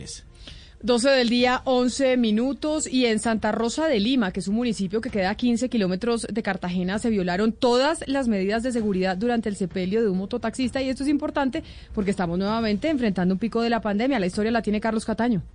Durante el sepelio se registraron irregularidades como el no uso del tapabocas, la aglomeración y el incumplimiento del distanciamiento social. Como si fuera poco, también se denunció el hurto de dos celulares y la agresión a una mujer a quien señalaron como una de las culpables del asesinato del mototaxista que sepultaban. Fanny Pachón, miembro de la unidad de víctimas de Bolívar, censura esa actitud masiva. Vemos que, se forman eh, peleas, que se forman eh, especies de celebraciones con una gran multitud de gente que pone en peligro la salud de todos. Que las autoridades competentes, por favor, miren esto y que se haga respetar, que vuelva de nuevo el, el número exacto de personas para poder estar en un sepelio y que no se siga propagando el COVID. Entre tanto, en el corregimiento de la Boquilla, los excesos corrieron por cuenta de algunos establecimientos comerciales con aglomeración de clientes y funcionamiento en horarios prohibidos. Cuatro de estos negocios de recreación nocturna fueron cerrados de manera temporal. Son las 12 del día, 13 minutos. Cambiamos de tema y les contamos que la Fiscalía lanzó una estrategia para combatir el crimen en la zona de frontera con Venezuela. La idea es eh, evitar el contrabando, el tráfico de drogas y la deforestación. Jimmy Ávila. El fiscal general Francisco Barbosa viajó al suroriente del país en donde lanzó una estrategia con el objetivo de combatir la criminalidad que genera la delincuencia organizada desde los ríos Inirida y Mitú, ubicados en la frontera con Venezuela. Entre los delitos están el contrabando, el tráfico de drogas y la deforestación. Así lo anunció el fiscal general Francisco Barbosa. En ese sentido, la Fiscalía General de la Nación va a atacar sin límite territorial la delincuencia enlazada con la Armada, enlazada con las fuerzas militares y con la policía. Vamos a establecer además patrullas de la Fiscalía General de la Nación en los ríos. El jefe del organismo investigador anunció la ocupación con fines de extinción de dominio de 12 bienes que habrían sido utilizados para la explotación sexual de 40 niñas y adolescentes, muchas de ellas indígenas del municipio de Inírida. La noticia deportiva. La noticia deportiva llega desde Argentina. Tras los estudios realizados hoy en la ciudad de Buenos Aires por parte del cuerpo médico de Boca Juniors, se confirmó que el volante colombiano Jorman Campuzano no podrá jugar el partido del miércoles ante Santos de Brasil en el estadio La Bombonera juego de ida de las semifinales de la Copa Libertadores de América. Algunos reportes de prensa de aquel país indican que incluso Campuzano no llegaría al juego de vuelta la próxima semana en Vila Belmiro. El juego de ida está pactado para este miércoles 6 de enero desde las 5 y 15 de la tarde hora colombiana.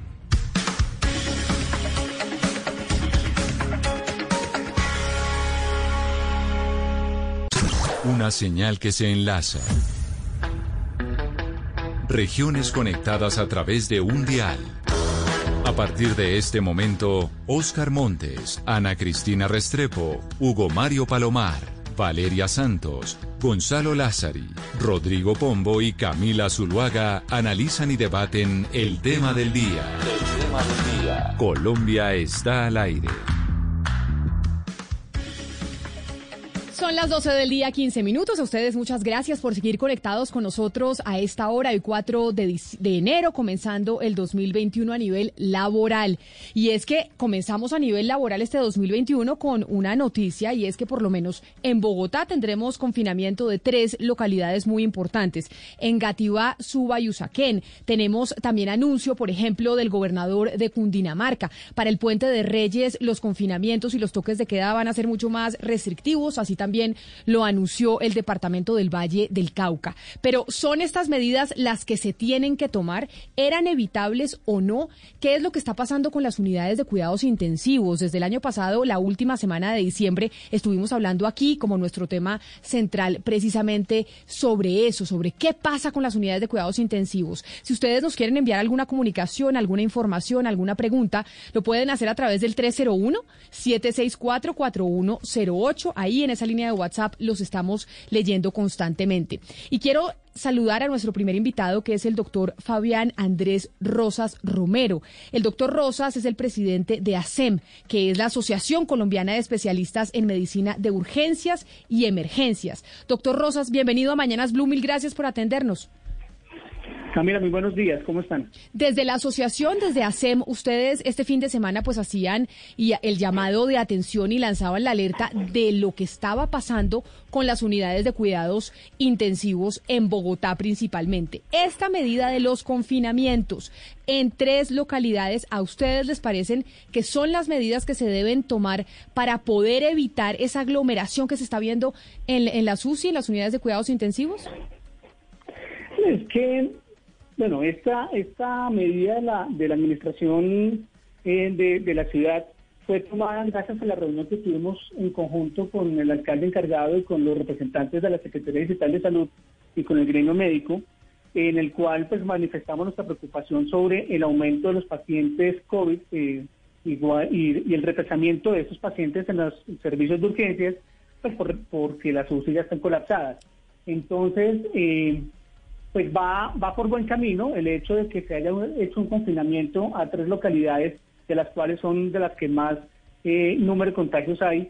Eh, creo que es una, es una decisión eh, acertada por parte de la administración local sin, sin decir que hay todavía mucho, mucho por hacer todavía. Pero, doctor Rosas, si bien se supo que el gobierno nacional pues va a sentarse a las dos de la tarde con el gobierno local para hablar de este decreto sobre el confinamiento de esas tres localidades, sí es cierto que a nivel nacional pues se hablaba que hemos tenido ocupación de las UCI mucho más alta que la que tenemos hoy en día. Por favor, explíquenos en cómo, están los números de la ocupación de las unidades de cuidados intensivos y si em, estamos en el peor momento para hablar de que hay que volver a un confinamiento. Pues miren, el, el, llamado de alerta o la parte que nos preocupó a nosotros es que desde los servicios de urgencias hemos visto que estos servicios están colapsados, no solamente por pacientes COVID, sino también por el afluente de pacientes no COVID. como aumento de enfermedades eh, cardiovasculares o vasculares, eh, por accidentes de tránsito, y además nos dimos cuenta que teníamos represados muchos pacientes que están con ventilación mecánica en los servicios de urgencias. Ese fue nuestro llamado de alerta y al comparar y al poder mirar la información que tenemos en el sistema de información de la Secretaría de Salud, vemos que eh, pues no concuerdan los números, ¿no? Entonces, digamos que eh, en lo que tenemos actualmente, vemos que tiene una ocupación del 77% para UCI COVID y un 83-84% para UCI no COVID. Entonces, haciendo unas cuentas, al día de hoy tendríamos disponibles 390 camas de UCI COVID. Entonces, la pregunta es, ¿por qué seguimos teniendo represados en los servicios de urgencias pacientes que requieren unidades de cuidado intensivo? Esa es la pregunta que le hacíamos a la administración local. Claro, pero doctor Rosas, si usted dice, acá las unidades de cuidados intensivos se han venido ocupando no solo por pacientes COVID, sino por pacientes no COVID, porque vemos un aumento en otro tipo de enfermedades. ¿Ese otro tipo de enfermedades a qué se debe? ¿A qué se debe que estemos viendo más pacientes con otro tipo de patologías? Claro, obviamente está, eso es diferente al primer pico. En el primer pico, casi todas las UCI están abocadas a pacientes COVID pero la población estaba confinada. En este momento tenemos la población abierta, haciendo sus actividades eh, muchas veces de forma irresponsable, porque no estamos siendo cuidadosos con las medidas de bioseguridad, no tenemos eh, uso adecuado de, los tapabocas, que es lo que estamos viendo generalmente, y eso hace que aquellas personas que tengan patologías crónicas como diabetes, enfermedades cardiovasculares, se descompensen. Entonces, en este momento tenemos un número finito de, UCI, de, camas de UCI, para, pero ¿para quiénes? Para pacientes COVID, pero también para pacientes no COVID. Entonces, esta es la suma de un montón de, variables que hacen que el escenario eh, no sea el mejor. Pero doctor Rosas, acá yo no sé si estoy entendiendo mal, pero ustedes lo que dicen es que es bueno los confinamientos o necesarios los confinamientos, no solo para evitar que la gente llegue a las UCI por eh, COVID-19, sino por otras enfermedades. Entonces, básicamente la solución a que, a, que la gente no se enferme, no solo de COVID, sino de otras cosas, es estar en su casa. Es que en este momento el confinamiento nos, hace tener al personal de salud una capacidad de respuesta. ¿Qué hace? Que muchas personas estén en su casa y el afluente que llegue a los servicios de urgencias pues sea mucho menor. Entonces, tengamos capacidad de respuesta. No quiere decir que entre si nos confinamos y todos estamos en cuarentena, no nos vayamos a contagiar. Posiblemente sí, pero en mucho mayor tiempo, entonces el, sector salud tiene mayor capacidad de respuesta para ese evento. Pero si estamos todos por fuera, todos nos llegan y el consumo de recursos de talento humano pues va a ser insuficiente para esa demanda de atención. Eh, doctor Rosas, una de, los, eh, pues, las iniciativas que hubo o que hay para, para aumentar esa capacidad de respuesta son los llamados hospitales de campaña, hospitales de emergencia, por ejemplo, lo que se hizo con Corferias. ¿Eso sí es realmente útil o no se cuenta con suficiente equipo y definitivamente no hay suficiente personal para que pueda funcionar a cabalidad? Desde, desde la asociación hemos analizado ese escenario y queríamos compararlo con qué, qué, fue lo que pasó durante el primer pico. En el primer pico se habilitaron una serie de camas o de espacios que no estaban destinados para el sector salud y se hizo muy buen trabajo para poderlos destinar. Pero como la población estaba confinada, ¿sí? esos espacios quedaron muchas veces sin ser utilizados. En este momento, ¿qué pasa? Se cerraron esos espacios por disminución del pico y ahora que tenemos toda la gente por fuera, tenemos aumento del pico, tenemos más pacientes críticos, ya no contamos con esos espacios. Entonces, una de las propuestas, y, es lo que se hace generalmente en, situaciones de múltiples víctimas o de desastres, es tratar de utilizar escenarios eh, y tratarlos de ubicar y adaptar para la atención de salud, primordialmente para atenciones no COVID, para tratar de destinar todo lo que sea COVID dentro de los hospitales. Pero, doctor Rosas, ¿usted no cree que eh, decretar ahora confinamientos y acuartelamientos, eh, ya es un poco tarde. Es decir, debió hacerse antes de las fiestas de diciembre, del 24 y el 31, porque ahora vienen los efectos de, ese relajamiento social y de esa, de esa manera como nos comportamos todos de cierta forma irresponsablemente. ¿Este confinamiento ahora, en este momento, tiene sentido?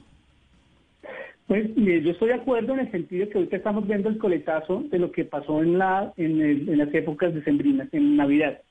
Y estamos esperando el segundo, que puede ser mucho peor de lo que estamos viviendo actualmente, que es lo que vivimos a final de año, que lo estamos esperando para mediados o finales de enero. Entonces, la idea de poder hacer un confinamiento en este momento, pues nos sirve para ese coletazo y para poder determinar y tener capacidad de respuesta, pero vemos que y entendemos que hay unas circunstancias eh, ajenas a la parte médica que influyen muchísimo, que es toda la parte económica, pero desde el punto de vista científico, eh, hacer unos confinamientos sectorizados, tratar de ubicar cuáles son las áreas o las localidades de mayor contagio, nos ayudaría un montón. Señor Fabián, esto se veía venir sin duda alguna. La alcaldesa ha dicho que ella no va a cerrar toda Bogotá, pero lo que dicen los especialistas es que con la gente confinada los sistemas de salud no se saturan. ¿Usted le pediría hoy a la alcaldesa de Bogotá, por ejemplo, que confine a toda Bogotá, a toda la capital? ¿Cuál es el efecto del confinamiento? El confinamiento hace que, la, que el sector salud tenga una mayor capacidad de respuesta. Es diferente atender a mil personas en, en, una semana que a mil personas en un mes. Es lo que hace el, confinamiento. Teniendo en cuenta y, y, presupuestando que este segundo pico pueda llegar a ser inclusive mayor que el primero, es una de las posibilidades que se contemplan de hacer una, un confinamiento eh, de la ciudad. Claro, pero señor Rosas, ahí entonces entramos no en una disyuntiva ni mucho menos, pero sí en lo que dicen muchos oyentes. ¿Y quién va a pagar los arriendos? ¿Y qué vamos a hacer con la gente que se queda desempleada? ¿Y qué pasa con aquellas personas que se enferman de otras cosas por cuenta de la, de la cuarentena, las depresiones, las enfermedades mentales? Es decir, estamos tratando de atajar un problema que es el del COVID-19 para que no se colapse el sector salud, pero no puede terminar colapsándose por otras eh, dolencias, como usted mismo nos lo decía hoy la SUSI están llenas no solo de pacientes COVID, sino de otras dolencias. Claro, Camila, estoy totalmente de acuerdo. Lo que pasa es que este es, una, este es un evento en el cual no es una responsabilidad solamente del, del, distrito o de la alcaldía o una responsabilidad solamente del sector salud. Es una responsabilidad de toda la comunidad. Si hubiéramos sido muy, muy disciplinados en el uso de tapabocas, evitar confinamientos, evitar visitar sitios de gran afluencia de público, posiblemente en este momento no estaríamos viviendo eso. Entonces, creo que es, una, es un llamado también al autocuidado, a la autorresponsabilidad, el tratar de poder cuidar a los seres queridos que están a su alrededor, pero esto no es solamente una responsabilidad de algún sector, es una responsabilidad de todos. Doctor eh, Fabián Andrés Rosas, presidente de la Asociación Colombiana de Especialistas en Medicina de Urgencia y Emergencia, gracias por, eh, por atendernos. Quizá una última duda que tengo antes de despedir lo que yo sé que usted se tiene que ir. Si llegamos al colapso de las unidades de cuidados intensivos, y vuelvo a una pregunta que hacíamos a principios del 2020, ¿qué es lo que hacen ustedes dentro de las salas de emergencia para definir a quién le dan la UCI y a quién no? Ya llevamos un año en pandemia, yo imagino que esos protocolos ya están establecidos. ¿Cómo funcionan? Hay unos protocolos establecidos a nivel mundial, no, no solamente a nivel distrital, hay unos protocolos muy esclarecidos desde la OMS también, que se utiliza más que todo en, en eventos de, de, múltiples víctimas en desastres, terremotos y esas situaciones. Esperamos no llegar a ellos, hay unos protocolos establecidos que los hace y hay unos lineamientos que cada institución los puede adaptar o adoptar, depende de, de los lineamientos de cada institución.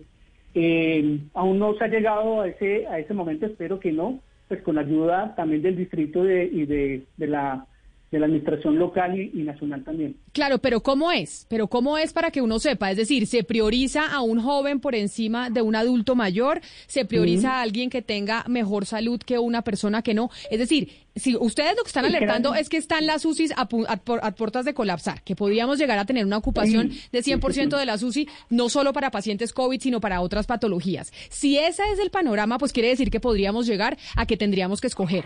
¿Cómo se escoge? Hay, unas, hay unos eh, lineamientos claros, según la literatura científica, que lo que determina es, uno, cómo es su condición clínica actual, eso se determina por unas escalas médicas para poder qué tan grave está. Segundo, qué, qué comorbilidades puede llegar a tener ese paciente. Es diferente un paciente que tenga una, un cáncer terminal o un paciente que tuvo algún momento cáncer, es diferente, ¿sí? Y se determina su condición actual y su probabilidad de sobrevida. Eh, no se escoge a quién se atiende y quién no, eso es diferente. Todos tienen el derecho y todos se, atienden, pero lo que sí se puede priorizar es es aquellos pacientes que pueden requerir y que, a quién puede subirse a la unidad de cuidado intensivo. Pero están claros los lineamientos. Eh, repito, uno, la condición clínica actual, qué tan grave está, cuáles son sus antecedentes, sus comorbilidades, su probabilidad de sobrevida a cinco años, que es lo que determinan muchos de los artículos científicos para poder determinar esa priorización. Su probabilidad de vida los próximos cinco años. Doctor Fabián Andrés Rosas, mil gracias por estar con nosotros. No, no, no, a ustedes muchas gracias y quedamos atentos. Y a las 12 del día y 29 minutos también nos acompaña el doctor Hernán Bayona. Él es el presidente del Colegio Médico de Bogotá. Doctor Bayona, bienvenido. Gracias por acompañarnos a usted también en medio de esta pregunta que nos hacemos. Se nos vienen nuevos confinamientos. ¿Son las medidas acertadas o no para luchar con lo que está pasando con el coronavirus? Bienvenido. Muy buenos días, Camila. Muy buenos días a todos los oyentes de Blue Radio. Eh, Creo que me, alcanza a escuchar bien. Lo escucho perfectamente, doctor Bayona. Vale. Eh, básicamente creo que eh, he venido escuchando perfectamente lo que estaba diciendo el doctor Fabián Rosas de ASEM y concuerdo en muchísimas cosas con él. Realmente eh, era fundamental que se generaran medidas por parte de las autoridades para definir el confinamiento y otras medidas de salud pública que eh, permitieran salir de esta crisis en la cual eh, estamos. Definitivamente eh, se requieren este tipo de medidas en este momento por muchas razones, varias razones. La primera es que efectivamente, como dice el doctor, nosotros tenemos una gran preocupación por la disponibilidad de las camas UCI que están expuestas pues en, en, en Salud Data y se supone que tenemos cerca de 400 camas, pero eh, en la práctica hemos visto cómo eh, muchísimos pacientes tienen grandes dificultades para la construcción de esas camas, para el transporte y la ubicación o recepción hacia esos sitios donde hay eh, las camas UCI. y básicamente esto ocurre porque muchísimas instituciones tienen dificultades para el funcionamiento de esas UCI. Primero porque no hay medicamentos, no hay suficientes medicamentos. Eh, esto no es solamente en Bogotá y en Colombia, es en el mundo entero. Hay un déficit de medicamentos, de eh, productos anestésicos y relajantes para poder manejar estos pacientes en las unidades de cuidado intensivo. Esta alerta fue emitida desde julio eh, por la Organización Mundial de la Salud y era fundamental prever este tipo de situación. Entonces muchas instituciones, aunque tengan el espacio físico, no pueden recibir los pacientes porque no tienen cómo atenderlos. Y por otro lado está el tema de eh, eh, las personas que van a atender a estos pacientes en las unidades de cuidado intensivo. Y evidentemente, por toda la pandemia, eh, por las vacaciones, porque muchos han fallecido, cerca del 30% de, del personal de la salud se encuentra disminuido, limitado o incapacitado o muchísimos han eh, renunciado por las eh, muy malas condiciones eh, con las cuales están contratados, fundamentalmente las terapeutas respiratorias, que hay una escasez muy importante de terapeutas respiratorias que son fundamentales para el manejo de las unidades de cuidado intensivo. Doctor Bayona, precisamente a eso iba, es eh, al estado de los contratos y de los pagos eh, de las distintas, eh, de las distintas formas de profesionales que se necesitan dentro de una UCI, que como usted bien nos está diciendo son distintos tipos de profesionales. ¿Qué sabemos de cómo están los pagos en distintas partes del país a los profesionales de las UCIs? No, la situación sigue igual que al principio de pandemia. Hay una, eh, un atraso en, una gran cantidad de sitios eh, para el pago de los profesionales, eh, sobre todo para los médicos y especialistas. Muchos tienen atrasos de tres y seis meses en, el país. en Bogotá también está ocurriendo muchísimos sitios donde les deben tres y seis meses. durante el pico de pandemia, muchos de estos especialistas fueron eh, contratados para hacer apoyo de las unidades de cuidado intensivo, pero en cuanto cayó el pico, estos contratos eh, fueron dados por terminados y obviamente eh, generan grandes dificultades para el tema económico de la gente. Pero no solamente los médicos, las terapeutas respiratorias, digamos que se doblaron en su trabajo diario y hacían turnos de 12 y 24 horas. Esa es una de las razones por las cuales también hubo doctor una gran cantidad de contagios. Doctor Bayona, pero en este momento podríamos decir que hay profesionales que son aptos, que tienen toda la preparación para estar en UCIs y que no están porque no hay con qué pagarles, es decir, y que ellos no vuelven porque sencillamente saben que no les van a pagar. No, no solamente por eso. Realmente es que no hay suficiente cantidad de profesionales dispuestos, eh, es decir, eh, Colombia en general tuvo de 5.000 a 10.000 eh, unidades de cuidado intensivo y eso requeriría el doble de profesionales. Lo que se hizo en el primer pico fue eh, a través de la Asociación Colombiana de Medicina Crítica eh, llamar a personas que tendrían la capacidad de atender eso bajo la dirección de algunos intensivistas, pero eh, el agotamiento, el cansancio de, estos especialistas es evidente, no se puede estar trabajando 24 horas al día durante todo el tiempo. Eh, y ha quedado en manos de personas que son especialistas, pero que no tienen eh, la formación de cuidados intensivos que se requiere. Es decir, para ser un médico intensivista, aparte de ser especialista, se requieren dos años más de preparación. Y esto ha generado que se, en este momento haya dificultades para la consecución de estos especialistas y de otros especialistas que son anexos, no solamente el de cuidados intensivos, sino de cirujanos, cardiólogos, nefrólogos, para el buen funcionamiento de las, cuidados, de, de- de las unidades de cuidado intensivo. Doctor Bayona, precisamente de eso que usted acaba de hablar, es verdad, uno mira las cifras y Colombia en pocos meses duplicó su capacidad instalada, pero por ejemplo la alcaldía de Bogotá, y eso que le compete a usted por ser el Colegio Médico de Bogotá, pues se anunciaron 4.000 UCIs. Entonces yo le quería preguntar, ¿por qué en los últimos meses la capacidad instalada se estancó? ¿Se hizo todo lo que se podía hacer, digamos, de, o de quién hubo la culpa si no se aumentó tanto o si Colombia sencillamente llegó hasta un techo definitivo de unidades de, de cuidados intensivos? Es que para que funcione una unidad de cuidado intensivo se requieren muchos elementos. Y definitivamente el más difícil y el más finito es precisamente el personal, los trabajadores de la salud. Entonces, es- esto, eh, se- se- digamos que no se trataba solamente de tener respiradores y camas y además de eso monitores para generar unidades de cuidado intensivo. De hecho, en muchas instituciones, vuelvo y lo digo, hay, eh, digamos que el espacio físico O sea, y doctor- ventiladores para realizarla, pero no están funcionando precisamente porque no hay quien cuide los pacientes, pero además porque no hay suficientes medicamentos. Pero Por entonces, doctor Bayona, lo- per- permítame, yo lo interrumpo. Aquí lo que usted dice es, tenemos en Colombia y en Bogotá una escasez de médicos, tenemos escasez de profesionales de la salud. Y entonces, ¿qué pasó con todos, con todos esos médicos que hablan y decían, estamos desempleados, nadie nos emplea? ¿Son médicos que no son capaces de operar en una unidad de cuidado intensivo? Es decir, acá no solo es que no haya unidades de cuidados intensivos porque la capacidad existe, lo que no hay es talento, no hay, no hay médicos, es lo que usted nos está diciendo.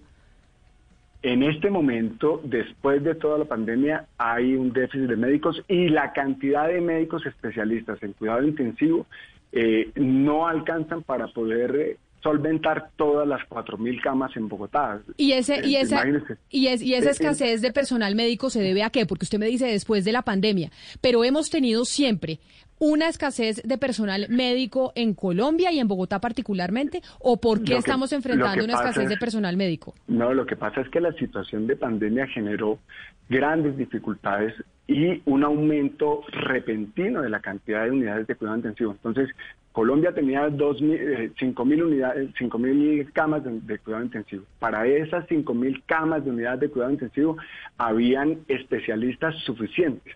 Se duplicó y para, para poder hacer un especialista en cuidado intensivo se necesitan dos años, más cuatro años de otra especialización. O sea, se necesitan seis años. En un año no podemos hacer eh, que se formen de pronto eh, otros eh, cinco mil personas para poder de Pero eso, que- eso eso querría decir que ninguna persona que sea especialista en cuidados intensivos en Colombia, ninguna persona con eh, médica con esta especialidad está desempleada hoy en Colombia.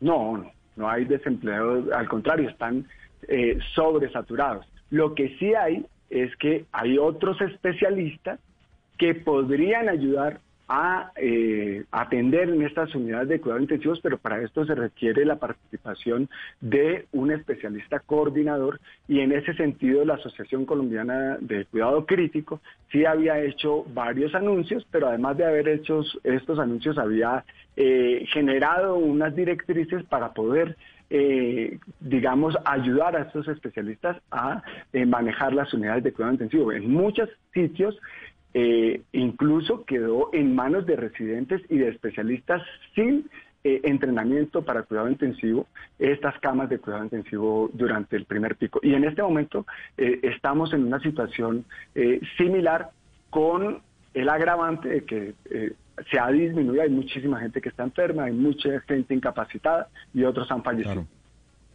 Señor Bayona, le pregunto desde Panamá, en donde esta situación, sin duda alguna, se dio hace algunas eh, cuestión de semanas, y lo que hizo el gobierno panameño fue llamar a médicos cubanos, médicos, eh, médicos mexicanos, eh, médicos venezolanos, a que trabajaran dentro del sistema de salud panameño. ¿Usted estaría a favor de eso, de que el gobierno colombiano convoque a médicos de Cuba, de Venezuela, de México, a que vengan al país a trabajar? En este punto sí hay varios elementos fundamentales. Mientras eh, exista o, ellos vengan en las condiciones laborales en las que nosotros estamos, eh, pues no tenemos ningún problema porque eh, necesitamos ayuda en el momento en que lo necesitemos. En este momento no. Pero en el momento, igual que en Panamá, eh, recibieron gente de Cuba, de Pero doctor Bayona, ¿por qué no? si usted nos acaba de decir que hay un faltante de médicos para atender la capacidad de unidades de cuidados intensivos, si logramos tener las unidades de cuidados intensivos con el personal médico necesario, pues ahí no tendríamos que tener estos confinamientos, ¿o me equivoco? ¿Por qué, no se necesita ese personal médico? No, eh, sí, es decir, nosotros necesitamos personal médico especializado en cuidados intensivos para que nos ayude a atender las unidades de cuidado intensivo. Y vuelvo y te digo, nosotros desde eh, eh, la Sociedad Colombiana de Medicina Crítica, la cual no represento, sí había generado espacios para que se organizaran los médicos especialistas anestesiólogos, internistas, cirujanos que tuvieran la capacidad de atender estas unidades de cuidado intensivo. Pues, si vienen especialistas en cuidado intensivo, que lo dudo mucho, eh, eh, con son bienvenidos, evidentemente, pero eh, si van a ser especialistas que nosotros tenemos, pues obviamente nosotros preferimos usar los especialistas. No, no, no, no, ni, más faltaba. Por eso me parece eh, acertada la pregunta de, de, Gonzalo, de mi compañero Gonzalo en Panamá, y es, usted nos dice, hay un faltante de personal médico, de personal médico para atender las unidades de cuidados intensivos. Si existe la posibilidad de tener a través de un acuerdo diplomático que se puedan eh, traer médicos especialistas, obviamente, en cuidados intensivos, no un ortopedista. En cuidados intensivos, los médicos en Colombia están de acuerdo en que se traigan porque así vamos a aliviar las cargas y vamos a tener cómo atender la UCI. Sí, cumplen con los requerimientos que se, que se necesitan para que, eh, digamos, ejerzan en Colombia, no hay ningún problema. No tiene ningún problema. Obviamente, esos serían unos requerimientos extraordinarios. Doctor Bayona, digamos que la situación en este momento es compleja es delicada, pero se puede manejar en Colombia, lo que estamos viviendo en este momento por cuenta de la pandemia. Pero digamos que el escenario, ¿qué tan probable se da un escenario en el que estén las UCI colapsada, no haya médico suficiente, personal médico para atender a las personas y tampoco se, encuentren, se, cuenten con los medicamentos? ¿Ese escenario que sería casi que catastrófico, es posible que se dé en Colombia? Pues ese es el que nosotros queremos evitar precisamente. Por eso nosotros solicitamos al gobierno nacional y al gobierno distrital que se, declara, se declarara la alerta roja hospitalaria y que se generaran medidas de orden eh, de, de salud pública para disminuir la velocidad de la tasa de contagio y evitar que esta situación pase. Es ¿Probable que ocurra? Sí es probable que ocurra. No queremos que ocurra y por eso es fundamental prevenir esa situación. Recuerde que a Bogotá en particular, por ejemplo, aparte de la situación en la que estamos y, que estamos recibiendo el coletazo de diciembre, estamos también eh, por recibir nuevamente a todos los viajeros, más de 600 mil personas en esta semana, que van a generar una gran presión sobre el sistema de salud. Doctor Bayona, pero una última pregunta. Usted nos habla de eh, lo que significa la alerta roja hospitalaria. Por ejemplo, aquí en Antioquia estamos en alerta roja hospitalaria desde el 22 de diciembre. Aún así, hay lugares como Río Negro y La Ceja en el oriente antioqueño que están ya al 100% de la ocupación de UCI, de camas UCI, están ya eh, completamente copadas. Medellín está en, en un momento bastante peligroso, también está en 85.71. Mi pregunta es, cuando se declara una alerta roja, ¿qué espera uno del gobierno? Es decir, si en Colombia de, llegan a declarar eso, ¿qué acciones o qué cambios podemos esperar nosotros que haya? La, alerta roja hospitalaria lo que permite es eh, generar recursos y todas las medidas para que el sistema hospitalario eh, se solvente de manera adecuada desde el punto de vista económico, desde el punto de vista de personal de la salud, desde el punto de vista de suministros y eh, digamos que eso es lo que pretendemos. Obviamente, inclusive pues la medida que ustedes se plantearon de médicos eh, que se han traído de otro lado, cabría la posibilidad, eh, está dentro de las posibilidades en la alerta roja. Es decir, nosotros tenemos que generar un espacio para poder atender una emergencia sanitaria, una catástrofe es lo que pretendemos que se evite con medidas previas que generen prevención. Nosotros, aparte de curar, tenemos que prevenir y en este momento lo que nosotros estamos pidiendo es que se prevenga, que se genere la alerta, que empecemos a prepararnos, pero además que se generen medidas de salud pública para que disminuya la velocidad de la tasa de contagio y no lleguemos a esa catástrofe. Pues doctor Hernán Bayona, presidente del Colegio Médico de Bogotá, a usted también mil gracias por tener este tiempo con nosotros para hablarnos de la posición de los médicos y la alerta que están lanzando sobre la situación que está viviendo la capital por cuenta de la pandemia. Feliz tarde para usted. Muchas gracias, Camila, y muchas gracias a todos los oyentes. Pero esto también tiene otra mirada, porque acá estamos escuchando a los médicos. Oímos al doctor Rosas de ASEM y oímos al doctor Bayona del Colegio Médico de Bogotá, que obviamente desde el sector de la salud dicen, ojo, acá hay que hacer algo porque si no nos vamos a desbordar. Pero por el otro lado está el sector del comercio, los comerciantes que dicen, se nos viene otra cuarentena, otro confinamiento y lo que habíamos logrado recuperar, pues lo vamos a perder nuevamente. Por eso nos acompaña el doctor Jaime Alberto Cabal, el director eh, de FENALCO. Doctor Cabal, bienvenido. Eh, muy buenas tardes, Camila. Un saludo para todos ustedes en Blue Radio y los oyentes. Bueno, escuchó ya usted a los médicos, que son los que tienen que atender esta pandemia directamente ahí en las unidades de cuidados intensivos, en los hospitales, pero ahora miremos la otra cara de la moneda, el sector del comercio. ¿Ustedes cómo recibieron este anuncio que hizo la alcaldía de Bogotá y que además puede venir como efecto dominó para otras ciudades y otros departamentos? Sí, efectivamente, Camila, eh, primero reconocer eh, nuestra preocupación también por la situación de salud. Obviamente, el creciente número de contagios y la saturación de las UCI en los hospitales, pues obviamente preocupa y alarma, eso no lo, no, lo desconocemos. Eh, nuestro punto de vista está mucho más enfocado a que lamentablemente no se hicieron efectivamente las medidas eh, preventivas eh, para evitar esta segunda ola eh, no se estipularon como era el cuidado en la calle, la disciplina social y obviamente las sanciones por parte de quienes infringían las normas de bioseguridad y distanciamiento social. Yo creo que estamos viendo las consecuencias de una permisividad y que nuevamente esa permisividad la va a pagar en la actividad productiva y el empleo. Eh, los confinamientos, volver a los confinamientos, volver a los toques de queda, es retroceder ya casi un año de haber empezado la pandemia. Nosotros nos preguntamos dónde están las medidas preventivas eh, que se tuvo tiempo de investigar con base en otras ciudades y en otros países del mundo donde sí pudieron eh, aplicar la tecnología. Pero doctor Cabal, usted dice cercos y, no tener que volver a empezar. Vamos a empezar el año 2021, lo estamos empezando nuevamente como lo empezamos en el 2020. Así es, pero entonces, ¿qué fue lo que no se hizo que ustedes piensan que se debió haber hecho? Porque igual, pues aquí todos estamos enfrentando una pandemia que no conocíamos. la tolerancia en las calles, la falta de aplicar la autoridad para quienes violaban las medidas de confinamiento y bioseguridad, para quienes violaron los las medidas de distanciamiento social, las ventas callejeras, las aglomeraciones en las calles, nunca hubo autoridad, nunca se ejerció la autoridad para evitarlo, siempre hubo permisividad y obviamente la manera más fácil de llegar a, prevenir esta situación es nuevamente haciendo cierres de localidades, toques de queda y afectando a la economía formal que sí cumple con los protocolos y, obviamente a la ciudadanía que también los cumple. O sea Pero que señor Cabal, ahí, yo lo quiero, eh, lo, que pasa es que yo lo quiero interrumpir ahí porque usted achaca el problema al, a los gobiernos, el gobierno nacional y el gobierno local. Pero las previsiones se han tomado. El gobierno ha repetido durante 10 u 11 meses lo mismo. O sea, tapaboca, distanciamiento y lavado de manos. Aquí también hay una cuota de responsabilidad de la ciudadanía.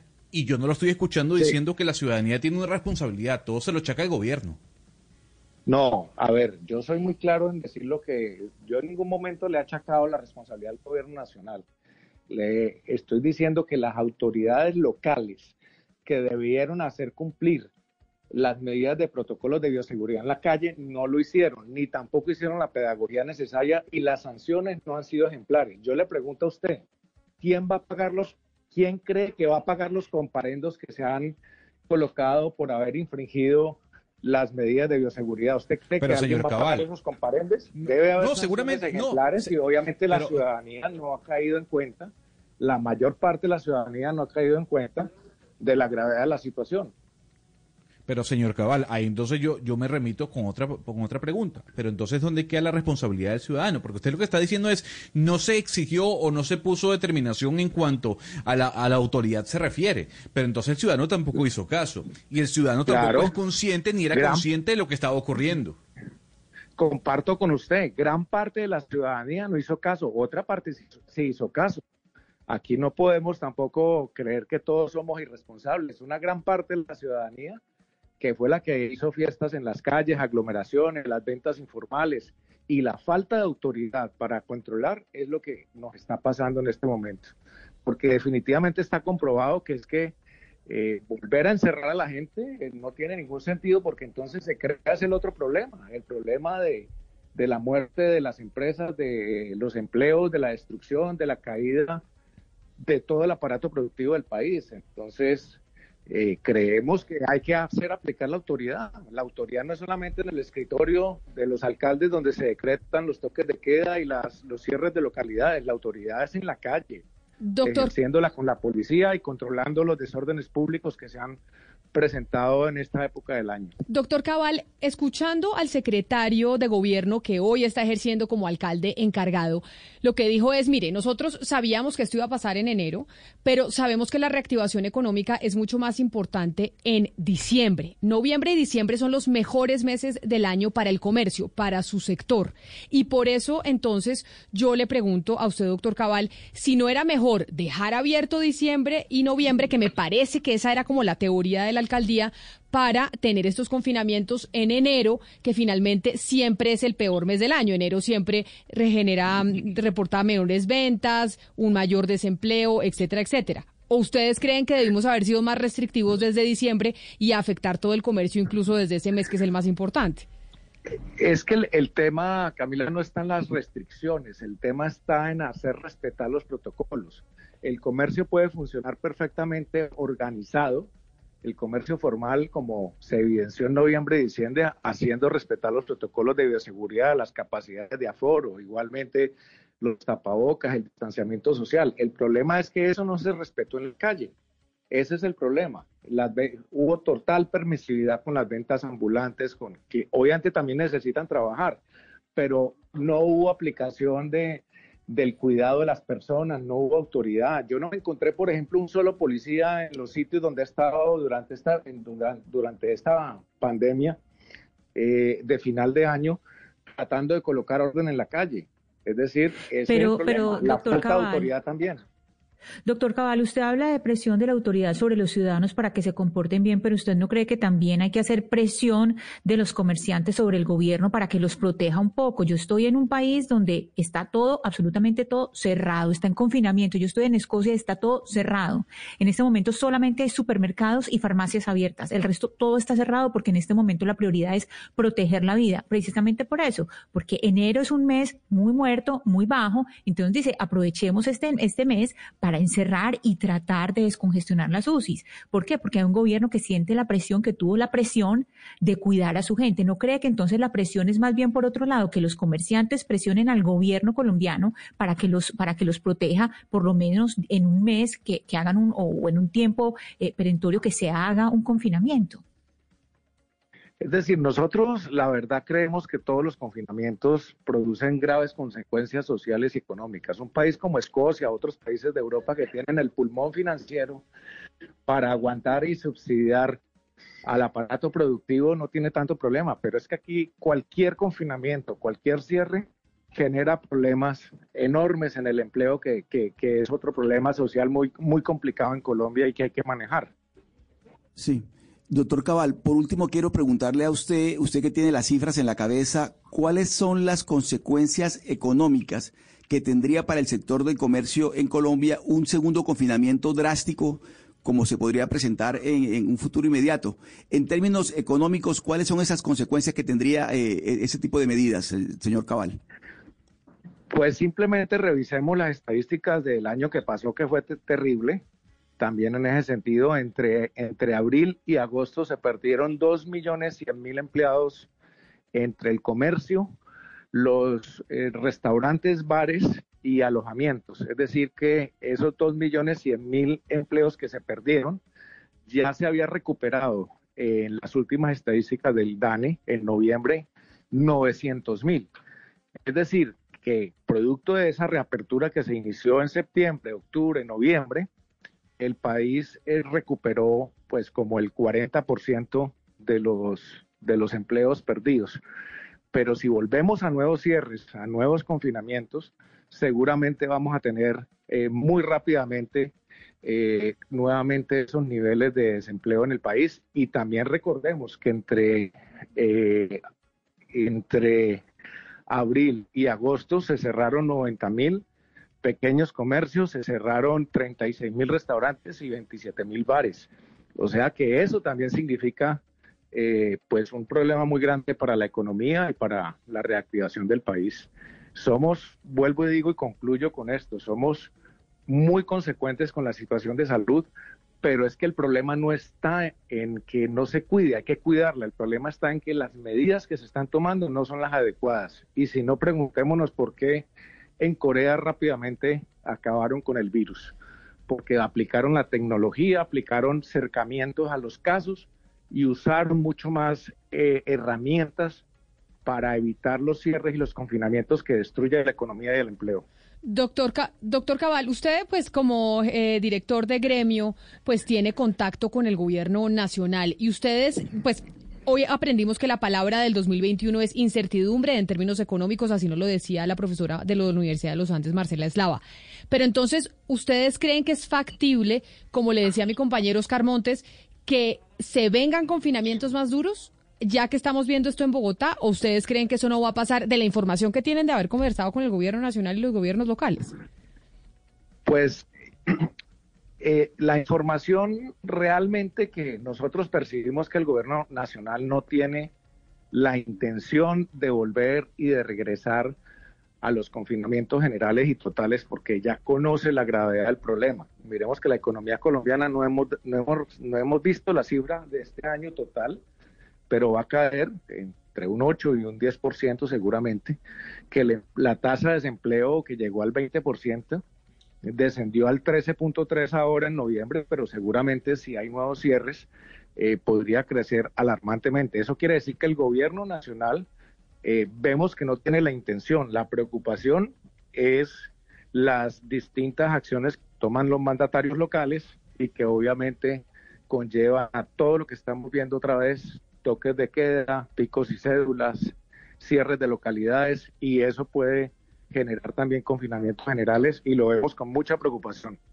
Pues es el doctor Jaime Alberto Cabal, presidente de FENALCO, que sin duda pues es la otra cara de la moneda frente a lo que están, a la alerta que están lanzando los médicos por la alerta roja que se pide en Bogotá. Doctor Cabal, mil gracias por estar usted hoy con nosotros aquí en eh, Mañanas Blue cuando Colombia está al aire. Bueno, a ustedes, Camila, un abrazo y feliz día. Feliz día, son las 12 del día, 58 minutos. Y así estamos. Eh, en, eh, se están decretando nuevos confinamientos, tres localidades, pero obviamente, Oscar, como en todo, hay dos caras de la moneda. Están los comerciantes que dicen una cosa, pero los médicos que están ahí en el frente de batalla diciendo, ojo, que aquí tenemos que hacer algo porque si no esto va a colapsar. Camila, y uno quisiera empezar el año siendo un poco más optimista con respecto a cómo fue ese 2020, que es que, terrible. Pero por, escuchando, escuchando nosotros a los médicos y al doctor Cabal, uno realmente dice, caramba, lo que se ve venir va a ser muy complicado, Camila. Va a ser complicado y Ana Cristina, por eso decíamos la incertidumbre absoluta en todo sentido.